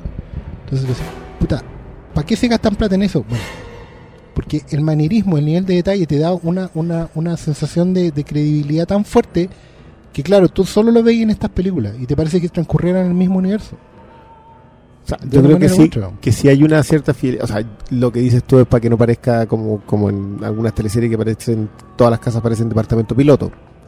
Entonces, esa parte sí es entendible, pero pero en, en, en el caso de la unidad estética de Del Toro, yo sí creo que hay un- por lo menos esa, las dos, el espinazo y, mm, y el laberinto del fauno, claramente transcurren en el mismo universo.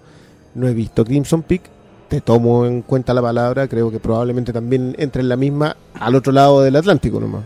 Claro, que porque habla justamente de una es una mansión muy como la casa Asher de Poe. Es una casa que se está hundiendo en su propia corrupción. Entonces, claro, los buenos a la pared le tiran le tiran eh, bueno, se supone que la casa está construida sobre una mina cuyos residu- residuos de material se ponen rojos en un momento del año. Ah, Entonces la casa literalmente sangra. ¿Cachai? Y esa sangre está manchando las paredes de, de todo el corazón de la casa. De- y los buenos están pintando a mano esa weá. Cristian está haciendo caritas en sí, este momento. acaba de hacer de puta, voy a tener que ver. Está haciendo caritas. ya, más Eh, preguntas, ¿no? Sebastián Rosende pregunta, ¿han visto Black Mirror? Lo que yo bien. decir, no, yo lo que digo es que probablemente vamos a intentar hacer un capítulo solo de Black Mirror Se porque lo merece. Yo, yo se los y- comenté antes de la pauta. eh, Hermes no ha visto Black Mirror. Malito no ha visto Rick eh, and Morty. Rick and Morty. Yo no he visto ninguna de las dos. No ha visto ninguna de las dos. Y yo hasta el momento he visto casi todo. De la, o sea, me falta la segunda temporada de Rick and Morty. Y me faltan dos episodios de, De Black Mirror. de Black Mirror. Y creo que hay que hacerlos en conjunto. Es una, es una gran idea. Creo que hay, hay un tema. a- Sí, yo porque recojo- cuando los vean van a. yo recojo el guante con entusiasmo desde que me dijeron que un punto en común podría ser la dimensión desconocida. Absolutamente. Ya. Absolutamente. Yo creo que lo vamos a hablar mucho contigo. Sí. Yo creo que hay una mirada muy fácil del, de Black Mirror, sobre todo, no de Rick and Morty. Rick and Morty tiene mucha dimensión desconocida. Pero, pero Black Mirror creo que una mirada muy simplista aproximarla al otro. Ah, Va para otro lado, pero vamos a, vamos a conversar de eso en su momento. Yo quiero decir que aquí debajo del mesón de Filmico hay chicle pegado. Sí, De- yo lo heredé así y se ha ido acumulando más. No sé quién, es, quién hacen eso. Qué, Qué mierda. asco. Sí, algún día voy a Un, pillarlo. un lugar de trabajo decente. Sí, decente como. Ah, sí. Ahí tenéis preguntas. ¿Hay, hay más preguntas o no? O sea, son- esas son las que yo noté, las que creí que valían la pena. El resto, perdón. perdón. Digamos Pero aquí me- gráficamente que No sé si hay maldito más. Ustedes tienen ahí. Doctor Malo ha arrojado la hoja de pauta. Pero aquí me- este otro me dejó abierto el... El Face. Dejó el Oye, Facebook no, y una abierto. cosa, es que aprovechando que este igual es el capítulo de, de, de Halloween especial, vean Black Mirror porque igual es terror. mm, No solo todos dicen, oh, terror tecnológico, bueno, es terror social, Mucho más que tecnología. mucho más que tecnológico. Así que bueno. Ante lo cual vuelvo sobre la, La, idea la de- mirada simplista. Quiero vacaciones. Quiero No, ver, qué vacaciones. quiero ver Black Más Mirror. vacaciones, weón. quiero ver... Sí, es que quiero ver estas vacaciones. Quiero vacaciones Ah, pa' de ver. estar echado. Ya, de- quiero, sí. Y quiero ver así, mira. Un capítulo tras de otro de esta weá. Black Mirror, Rick and Morty. Penny Dreadful, Ah, The Strain, Black Mirror. Así, uno, uno tras de otro. Yo creo ¿Tuviste que completo mm, Rick and Morty? Sí, pasa ¿Son, son solo dos temporadas? Son ¿O solo viene dos una temporada? Viene la tercera ahora, pero la están haciendo. Ya, yo entonces lo voy a terminar, digamos, más o está todo en. Netflix salvo Penny Deadpool, ¿no? Penny También está están las dos primeras temporadas al menos. Ah, No, sé está si todo, está todo, tercera. todo lo que nombraste en Netflix. Excelente.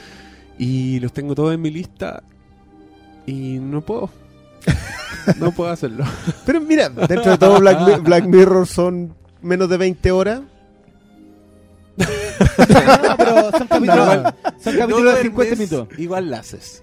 Oye, eh, a propósito de que hemos hablado de Halloween, de terror, de cómics, de televisión. ¿Vamos a hablar de The Walking Dead? ¿Quieren hablar un poquito? Yo, yo, yo hice, una, Yo sí. yo hice una encuesta. Yo hice una encuesta. ¿Quién- quién- ¿Cómo salió la encuesta? No, nadie quería escuchar Walking Dead. No sé si es porque están enojados con el capítulo. Porque yo puse. Yo estoy enojado con el capítulo. Ensuciamos este, este podcast con hablando de Walking Dead. Ah, pero tú ya planteaste una posición no, editorial. no, de- yo di tres opciones. formular tu pregunta. lo po, weón. ensuciamos, No, pero ahí No. ya estáis diciendo que no está bien. Sí, po, pero obvio. Pues, Pi- piensa en la formulación de la pregunta. no era Sí, entre, po, no me sí. acuerdo cuál es la, la opción. A esta hora ya igual es tarde. Pero hablé un poquito de Walking Dead. Sí, la, la gente igual lo veía. Ya, mira, yo re- reconozco que el hype me hizo sentir curiosidad. Como el hecho que haya terminado en un cliffhanger y eso me hizo estar atento a, los a los comerciales y vi un comercial donde apareció un guan que se autoproclamaba rey y el guan estaba con un tigre. Y yo dije, estas dosis de locura me parecen muy bienvenidas. Y me dieron ganas de ver The Walking Dead. Y anoche sintonicé ese canal que estaba abierto gratuitamente, el que transmitió en vivo. Al The mismo Walking tiempo que Dead Estados Unidos. al mismo tiempo que Estados Unidos y y me sentí profundamente pisoteado como espectador y no de la manera buena como estaba muy enojado bueno hablemos con spoilers o no avisamos ya a mí, igual. me, a mí No, me da lo que- mismo mira, mira, yo a- no- pero espérate no estamos te- en, el mi- ¿en qué minuto estamos No, minuto pero mira. 185 No, hay que definamos acá. esto. La temporada anterior terminó con un con- en suspenso porque apareció Negan, que es este nuevo vi- gran villano que usa un bate y atrapa a todos nuestros protagonistas y se va a pitear a alguien. En el cómic se pitean a un personaje en el número 100 y todos esperaban que al final de la temporada anterior se pitearan a ese personaje. Los, los productores dijeron, no, justo antes de que se lo pitee, vamos a parar esta temporada y vamos a dejar el suspenso hasta el siguiente en ¿cuán- ¿Cuántos ocho, meses me- fueron? ocho meses. Cinco meses. Cinco meses, weón.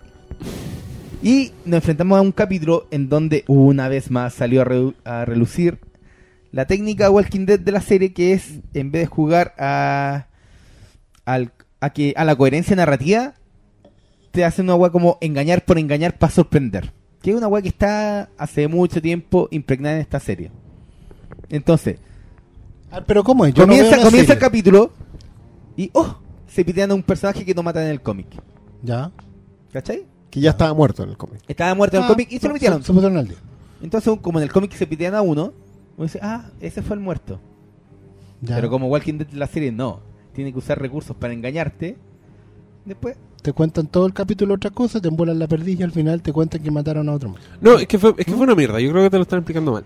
La weá termina con un cliffhanger en que el weón tiene una fila de Sí. personajes que están arrodillados y el luego está diciendo eh, Ini, Mini, Mini, Mo y ¡pum! baja y golpea a Golpea a personajes. Claro. Y ahí quedó la weá. ¿Quién era? Podía ser muchos personajes. Aquí yo, ni- yo voy a hablar como representante del mundo que no ha leído el cómic, así que por lo tanto esa weá me importa una raja. Era como, ni cagando a hacer este, ni cagando a hacer No va a este. ser ni Rick, Alguien me el dijeron, protagonista, oye, y aquí vienen los ni, spoilers. ni el amigo aviso. Graciento. Spoiler de el último capítulo de The Walking Dead, no sé qué gente, viene ahora ya. Glenn, Spoiler. el Sí. chino Norris. T- Todos decían, en el cómic se echa el chino, oh, que heavy se va a echar el chino, todo, no, ni cagando se va a echar el chino porque han cambiado en weas de la serie y el más querido, ah, si matan al chino no la veo nunca la wea. Ya, en eso quedó, ese era el cliffhanger. Sí, claro. La primera escena de esta, de esta mierda de capítulo era la consecuencia. O sea, ¿A quién le pegó? no, ya había pasado. Ya. O sea, Rick está salpicado en sangre, el weón está muy traumado y unas escenas interminables donde, claro, que todo el mérito narrativo y el suspenso se genera porque los buenos simplemente están ocultando la información que te prometieron, ¿cachai? Seguís con una línea argumental y vienen los flashbacks. Empieza a ver, hay unos flashbacks bien con- confusos entre medio, en que el personaje Rick como que está en otra y ve en blanco y negro a, a otros personajes. Entonces te siguen weando, te siguen diciendo, parece que murió este, o no, o parece que murió este. Después retomamos con el comienzo, ya, ahora están todos vivos, el weón se anda paseando con el bate, empieza a escoger discursos que se saca de la nada, que no, no estaban, no llegaban tan lejos en el final del, del capítulo anterior, y después se echa a un personaje, que no es el chino, y que era uno, se llama Abra- Abraham, Sí, que es el personaje el- el colorín que es el personaje que ya estaba muerto en los cómics, entonces como que no había suspenso, todos decían ese era el muerto, el muerto seguro, el que no tiene consecuencias. Sigue la escena, como todos, como ya, esto es lo que pasó, y de repente el weón de la nada, ¡pum! Batatazo, batazo en la cabeza de Glenn, que lo deja con la mitad de la cara deshecha y con un ojo colgando hacia afuera de la órbita. Y viene una escena que para mí deben haber sido sus buenos cinco minutos del weón en esas condiciones, mirando para el lado a la mujer que ama, la mujer que ama destrozada, todos con un impacto, weón, con una weá que yo nunca había visto un nivel, ese nivel de crueldad en una en una serie, porque no era, no era la mala onda de echarse un personaje inesperado. Era la hazaña de mostrártelo con un ojo colgando, con un efecto digital. El ojo se movía junto con el weón, entonces ni siquiera podía hacer la abstracción de que, oh, la se ve falsa. No, se veía más realista que la chucha. Y extienden esa agonía por todo el capítulo. O sea, el weón cae, después vienen las consecuencias, viene otra tortura más en que el weón agarra al hijo, le dibuja un, una línea en el brazo y le dice a Rick que le corte el brazo a su hijo o si no van a morir todos. Cinco minutos más de tú decir, weón, le, se, le va a cortar. Y ahí yo ya estaba completamente desconectado de la ficción. Sentía que los weones se habían ido al soberano chancho. Me, me cuesta explicarlo porque son weas que yo aplaudía en otras series. Onda, hoy día un weón me dijo, oye, se la jugaron. Y yo diría, en, puta, in a way sí, se la jugaron. Pero, puta, esa wea también puede ser mala. ¿Cachai? Como, no, no solamente el mérito es que hicieron una wea. Yo no lo encontré valiente, lo encontré, lo encontré cobarde, incluso. Porque es como decir, ¿sabéis qué? Nos vamos a echar a este personaje, lo vamos, vamos a usar su muerte para hacer un cliffhanger, para después wearte durante el capítulo y todo.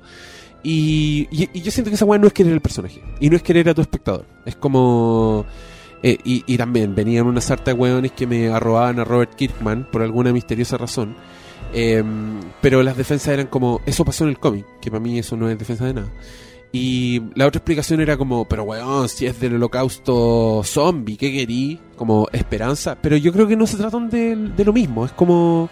Es como ser- manejada la Puede ser igual de desesperanzador Claro, tu sin queja- mostrarte a un personaje Tu- morir de forma tan barata. Claro, tu, tu queja no es porque hayan matado al personaje más querido, por lo que entiendo, sino que por la manera en que el diseño está hecho para que tú te sientas mal. po. Claro, y ahí, y ahí yo lo percibo como... Es como que en Game of que Thrones, espérate, espérate, es como que en Game of Thrones la, la secuencia de la muerte de Sean Bean la hubieran filmado como de 18 cámaras y la hubieran revivido desde el punto de vista de cada personaje en el mismo capítulo, una O, así. o como, como si la temporada hubiera quedado antes de la muerte, te hubieran tenido todo ese tiempo esperando y después volvieran con un flashback sin mostrarte la muerte y después te muestran la muerte y es la weá más explícita que te puedes imaginar con la cabra chica mirándolo a sus ojos en el último momento diciéndole papá y le weón diciendo algo mientras su cerebro cae. No, era... Bueno, Es que Y, y yo soy un fanático del terror, me gusta mucho el gore, lo disfruto caleta. eh, quiero decir que vi un capítulo de Ash vs. Evil Dead donde el weón mete la cabeza por el ano de un muerto que está en una morgue.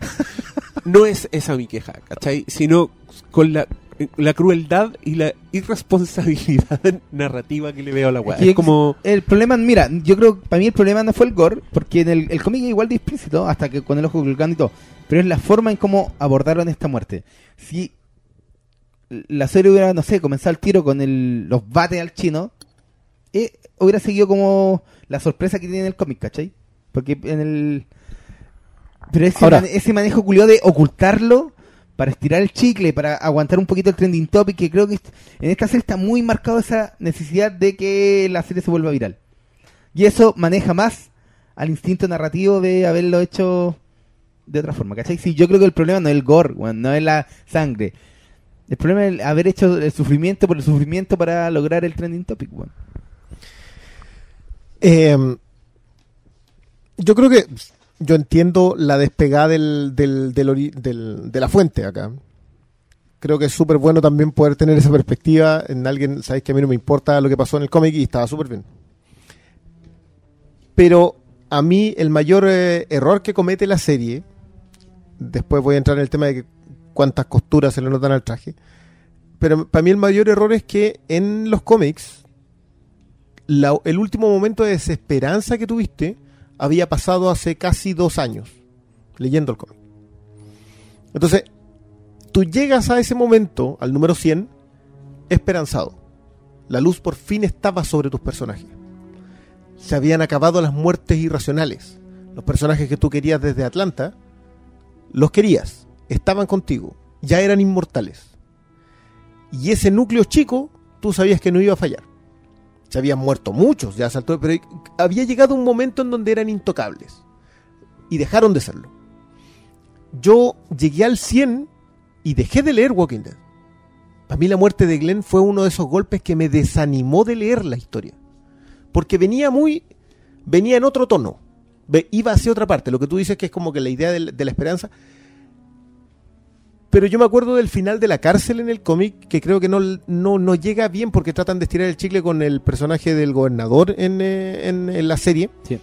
Pero el final de la cárcel te vuelve a demostrar que el mundo en el que están viviendo, ellos están sobreviviendo. Ellos son los muertos vivientes. Es un, un- un diálogo maravilloso que tiene el personaje de Rick en la idea de que los muertos vivientes no son estos zombies, son ellos que están caminando y viven y, y ellos son los Walking Dead. Y eso no vuelve a estar, eso estoy hablando del 47, 48, no vuelve a estar hasta el 100 que vuelves a tener la idea de que en este mundo no vas a sobrevivir. Ahora, creo que en la serie está mal planteado, pero peor que eso, que esté mal planteado en el sentido de que tú pierdas o no la esperanza, es que las costuras del traje acá están completas. Acá tú sabes cómo y cuándo y en base a qué timing te están manipulando. Matan primero a Abraham, que tú sabes que no tiene consecuencias de decir, ya, esto va a quedar aquí, va a sobrevivir Glenn. Yo te hablaba un poco del, del tema de, de que no podías se palanquea caleta a Walking Dead con respecto a que los negros son como Highlander, que there can be only one. y que por eso no iban a matar a Glenn, porque Glenn era el único asiático. Se, se discutió pero caleta cuando ya se vio venir la aparición de Negan de que Glenn no moría. Y no, po. Acá, de hecho, lo, lo, lo conversamos con Malo en la mañana. Quedaron en el número 100. Hoy día, cuando el cómic va en el 153, zanjaron y hoy día tú estás justo en el número 100 como está en el cómic. Y empatados, con los mismos muertos, con los mismos vivos, excepto por ahí el personaje de Andrea que está cambiado por Sacha. Y que mi- la relación de Michone es con Rick. Detalles chicos. Ahora, lo que tú decías que haya aparecido este personaje que es Ezequiel con Chiva, que es la tigresa. Ajá. claro, vienen locuras más grandes. Y uno como que siente que, que no tenía que hacer esto tan manipulador, tan tramposo, para que te sintierais mal, para que siguierais viendo la serie sintiéndote mal, de esa manera. Podías hacerlo más explícito. Yo concuerdo completamente que esto no debió haber llegado a un cliffhanger de cinco meses. Si Glenn iba a morir, y que me parece una decisión dentro de todo medianamente valiente, tenía que morir en la temporada pasada este debería haber sido, este capítulo que vimos ahora debería haber sido el último capítulo de la temporada pasada y quizás hubiese Absolutamente. ¿Se la weá se sentía como un capítulo final de es temporada? que sabéis cuál es el problema que nadie ve la octava, nadie ve la séptima si este es el final de la sexta. ¿Tú creí? La votan completamente. ¿Qué esperanza vaya a tener? Lo mismo que de amargado que estáis tú ahora, estaría toda la- todos los fans si este hubiese sido el último episodio de la sexta. Oye, pero yo quiero, yo quiero decir dos cosas. Yo no estoy amargado por la muerte de Glenn. Encuentro que Amargado por la trampa. estoy amargado por la trampa y por la crueldad de la weá. Como que no, no siento que sea un retrato de un mundo, siento que es un retrato de uno cuenta historia. ¿Cachai? Ya, yo ahí sí dije, yo sí siento que, que, porque la gran gracia, cuando te dicen que el apocalipsis zombie, no, esto no tiene nada que ver con el apocalipsis zombie, el retroceso del ser humano al nivel más feudal, en donde la única forma de control sobre el otro es el ejercicio de la fuerza a través de la crueldad.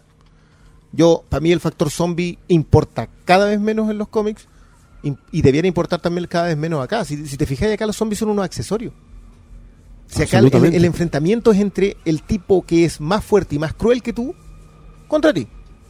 Por eso te digo que nadie vería, si este hubiese sido el último episodio de la sexta temporada, nadie hubiese visto la séptima. No te queda nada, ¿qué te queda? Puta, es que te compraría la weá si sintiera que, que no hubo trampa en la realización. Yo, ¿Cachai? eso sí, esa parte yo te- esa crítica se las compro a todos. Yo de verdad les vi la costura del traje así, pero en HD. que era un poco. Era, era un- a mí me dio pudor, weón. Así como dije, ya, ¿en serio? Porque. Y todos los que me han dicho que en el cómic está igual de. Es igual de gráfico, igual de gráfico. Yo creo que no es igual de gráfico. Es más Onda, descorazonador. podéis- O sea, de hecho, tení- Descorazon- de hecho son, descorazon- mi- yo mi- busqué la weá porque quería saber si era igual de gráfico. Y no es igual de gráfico. Son. Puta, son tres viñetas de, de gore, digamos. Son tres cuadros de gore. Que tú pasáis a la velocidad que queráis. Que, mm, que. que te impacta más el hecho narrativo que hubiéramos tenido igual sin tener al weón hablando con el ojo colgando. ¿Me cacháis? Que en, Pero en- la frase igual se lo dice. no, en el cómic le dicen, dice No, sí, y muere. hablar, sí. Acá dice I will find you. Una frase le dice de- una weá así. Sí, lo que pasa es que imagínate, eran 100 números leídos desde Atlanta, más encima del personaje que más... Sí, de verdad, Glenn era el personaje más querido. Acá tienen metido a este otro grasiento de Daryl que si se lo hubiesen echado a él no me importado un comino. No, pero ahí esa weá la queman. No, ahí, ahí arde sí no Troya porque, porque todos... Ahí la- no solo no la de nadie, ahí explota el holocausto zombie real. en- encima de Greg Nicotero y Claro. compañía. Hay un científico que está viendo la weá y dice, ya, cagaron. ¿Quieren, ¿Querían esta weá? Aquí tienen. ¡Pah! Y rompe el tubo de ensayo en el suelo. Y bueno, hablamos de Walking Dead. Pero no, yo quiero escuchar la malita. Espera, no- quiero escuchar tu opinión. Tú eres el barómetro del... Pero, es que ¿Pero yo a ti te gustó? No, pues eh, pero es que yo había dejado Walking Dead. Eh, después, no, para, la dejé. Yo la dejé hace caleta de tiempo. No, pues yo la dejé después del gobernador. Y como que la temporada anterior vi un par de capítulos así. Pero. No, ya no me enganchaba. Pero mi pregunta como no espectador. Y claro, vi el. Vi, vi el, el- el- como todos hablaban del Ah. cliffhanger, vi No, el que terminó el obviamente el anterior, capítulo, obvio. Yo también, pues, o sea, no lo he visto, pero, sé desde el- perfectamente ya desde qué el weá es. cliffhanger uno ya dice, ya, pero ¿cómo? Pero mira, Nada. pero mi ¿En pregunta serio? es, ahora... ¿Qué es el, agua? El, ju- el- el juego promocional Oye. se impone a la historia narrativa. Y esa weá me carga y me empelota y me patea las bolas. Váyanse a la concha de su madre de MS. claro, ahora, Es si la está, si está este el estado de la serie, este es el estado de la serie, ¿qué queda? Independiente del cómic, obviamente hay, hay todo Negan, una, hay un tema, me imagino un tema con, con este señor feudal y todo lo demás.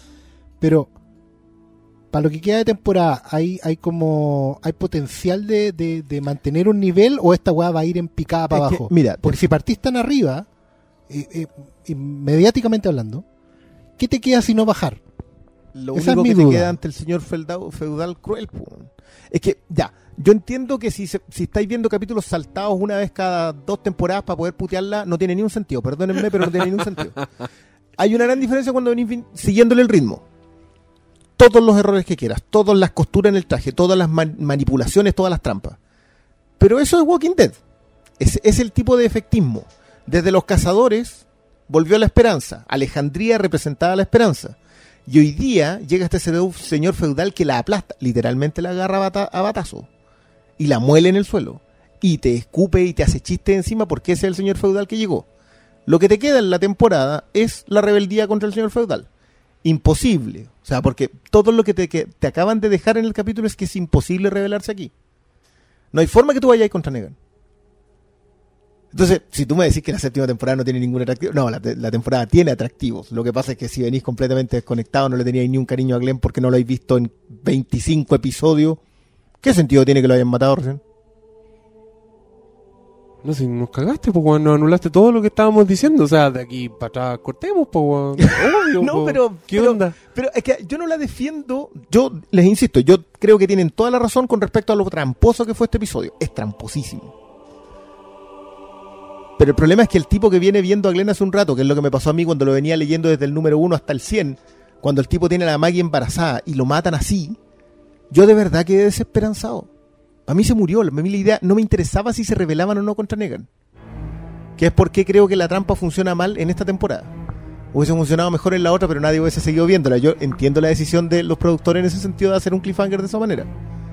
Porque Pero como lo- tú, tú ahora mismo acabas de decir que obviamente hay atractivo para la séptima temporada. Claro, Es que no, mira. el- Pero no se lo hubiesen hecho al final de la No, sexta. mira, lo que está hablando el Cristian es lo que podría avanzar. Mira, si mi problema es que yo no he visto toda la, la temporada anterior, pero creo que podría ser el poder de síntesis y no me habría perdido de nada, ¿cachai?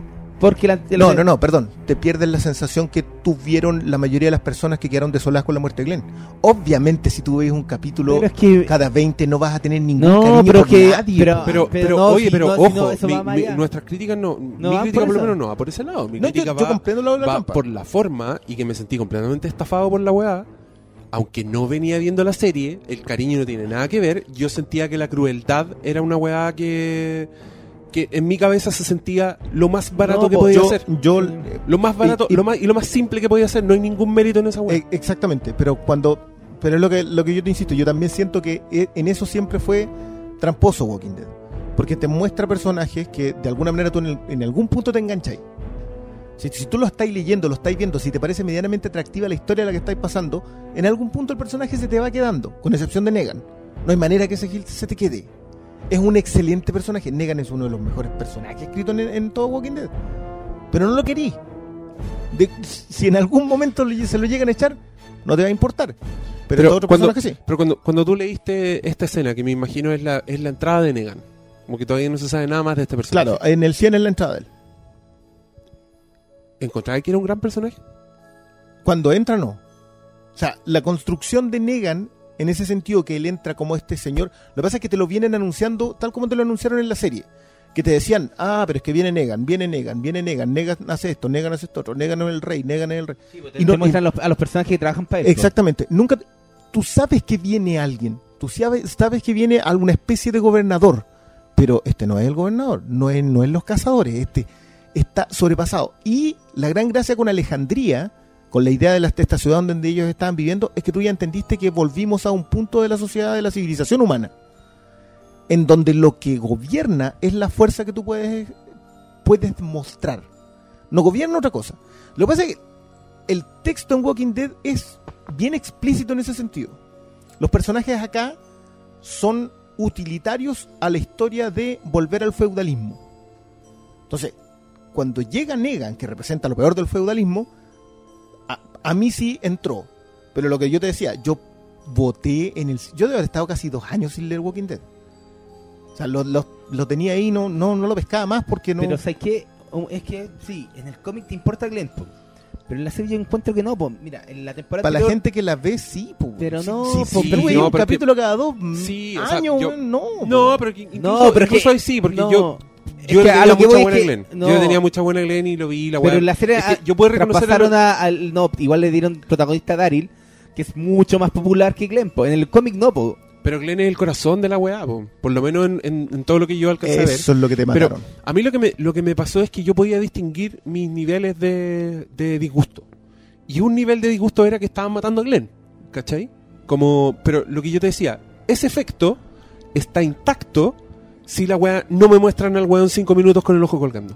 ¿Cachai? Ese es mi punto. O sea, para mí el, el- la muerte de Glenn en ese nivel, en el nivel de personaje, de desesperanza, toda esa weá, tiene el mismo efecto. Entonces la crueldad se siente innecesaria. Innece- Ya. A mí me pasó. Se me pasó eso se ensañaron. Ya. Y se ensañaron no solo en lo gráfica de la weá, sino que se ensañaron en hacértelo toda una construcción para ocultarte que eso es lo que había pasado. El problema ¿Cachai? del cliffhanger. El Pero problema, y, el pro- y dentro del mismo capítulo, si el mismo capítulo era como, yo decía, ya, pero weón, onda, mostrar tanto la costura para después seguir mostrándotela El en el sí, mismo capítulo. Sí, la ¿cachai? trampa es la mentirosa acá. O sea, Pero yo, si yo lo de mismo, verdad creo que, mira, la, pero que la sensación volvamos, no a Glenn, volvamos a Glenn. La temporada pasada, al, al- al comienzo está esa escena del orto donde te hacen creer que a Glenn se lo pitearon comiéndoselo los, los zombies. Que fue la misma trampa. Esa fue mala. Sí, po, y que es la misma idea, pero es una trampa similar para esto, po, weón, es la misma trampa de, "Mm, no va a pasar lo mismo que el cómic, ¿cachai? Y que la serie está jugando mucho con eso. ¿Sabéis qué? No vamos a hacer lo mismo el cómic, ah, pero lo hicimos igual. Ah, ¿sabéis qué? Vamos a hacer lo mismo el cómic, ah, pero no lo hicimos igual, ¿cachai? Es, ah, es algo que viene desde, yo encuentro que es desde el final de la primera temporada. Que a partir de ese punto se empezó a instalar esa idea de Yo- hagamos la porque partió Sí, muy no, sí, partió igual al cómic Pero empezó un punto en donde empezaron a jugar con esta idea de... No va a ser igual. Sí, pues porque ya, oh, hay solo gente que lee el, la- solo ve la serie, Claro, pero la- también hay mucha, mucha gente que empezó a ver el cómic para ver cómo era esta serie. La muerte de Dale, que, que es por razones ¿cachai? externas, pero sucede. La muerte de Andrea, que finalmente termina reemplazada por otro Entonces, sí, personaje. pues, y hay, hay Sí. muchas jugadas en ese sentido que para, para mí han ido a apl- aplacaron a, a esta idea de Glenn porque a Glenn ya se lo pseudo pitearon la temporada anterior, entonces fue como... ese- Sí, es que para mí, pa' era interesante que volvía, estaba todo el tema del embarazo de la Maggie, estaba el, tomo- el- todo el tema de que la Maggie, o sea, a ver, Glenn tenía que morir porque que muera es parte de la, del destape de Maggie como el personaje que, que- que tiene potencial para terminar siendo. Sí, eso yo sabía que podía venir eventualmente. Ahora, yo de verdad que no pensé que se atrevieran, pero llega un punto en el mismo capítulo en donde, se lo comentaba recién el Diego, que yo sabía que por temas presupuestarios cortarle el brazo al cabro chico no, no era fácil hacerlo, porque implicaba tener a un cabro chico con una cuestión verde durante todo el resto de la temporada. Pero llega un punto en donde tú decís, esto pueden hacerlo. Y eso para mí sí era, era importante, era trascendente. Ahora, yo no me quedé con la misma sensación que cuando leí el cómic y yo quedé botado. Yo acá la voy a seguir viendo. Si esto lo hubiesen hecho probablemente al final de la otra, sí tendría la misma sensación. Pero yo puedo entender que la gente esté así como, sí, me pasó. Me, me dolió la muerte de Glenn. Independiente que supiera que lo iban a hacer igual que el cómic. Y tampoco tiene mucha gracia saber si, oye, cualquiera tiene acceso a que sale, está, debe salir hasta en Wikipedia, no sé. No, y están, y están, pero puta, es que hay que reconocer que es efectivo. Es efectivo. Yo ahora quiero ver esta Sí. weá solo para ver la venganza. Solo quiero ver a Negan doblegado si es que ocurre o cómo ¿Cómo, ocurre. cómo se, cómo se llama la Puta, saga? tengo pa- ¿La tengo- guerra desatada? All Out War, claro. la tengo para pa cinco temporadas más, ¿no? Yo creo que van a ser ¿Por cuánto firmó el, dos. ¿Por Eso, cuánto firmó eso. el actor? ¿Qué viene Eso ahora? Cuente, cuéntele a la gente. ¿Cuánto ¿Qué hay? viene Mira, ahora? Sí, ¿Cuántos años hasta, de este weón hasta donde tenemos? yo lo creo, creo que en esta temporada, en esta, que- acuérdate que Walking Dead se divide como en dos tandas de ocho episodios. Creo que en estos primeros ocho no va a haber ninguna re- revancha. Ah, voy- Puede haber solo una después. preparación. Vuelvo a la vuelta. Mi recomendación es que volváis en el último episodio de esta pasada. Pero Ah, sí, la no me otra. dejáis hablar. Ah, no sé yo. Yo, No, perdón, no, pero no, no, no, no. Ya. ya. ¿Más preguntas? Con esa tuvimos media hora. pero estamos bien ya. ¿Qué hora es? ¿Cuánto, cuánto Llevamos ya? dos horas con 25, yo creo que estamos Excelente, Ya, estamos muy, muy bien. Podemos cerrar acá. Estuvimos una hora y media aquí sentados. Vamos para casa. Despide, cabrón. palabra al cierre, malito. Usted es el maestro ceremonia ahora. No sé, ahora me quedé mal con hablando de Walking Dead. Te Te, ensuciaste. te sentía paleado. Sí. No, es que yo soy de los que.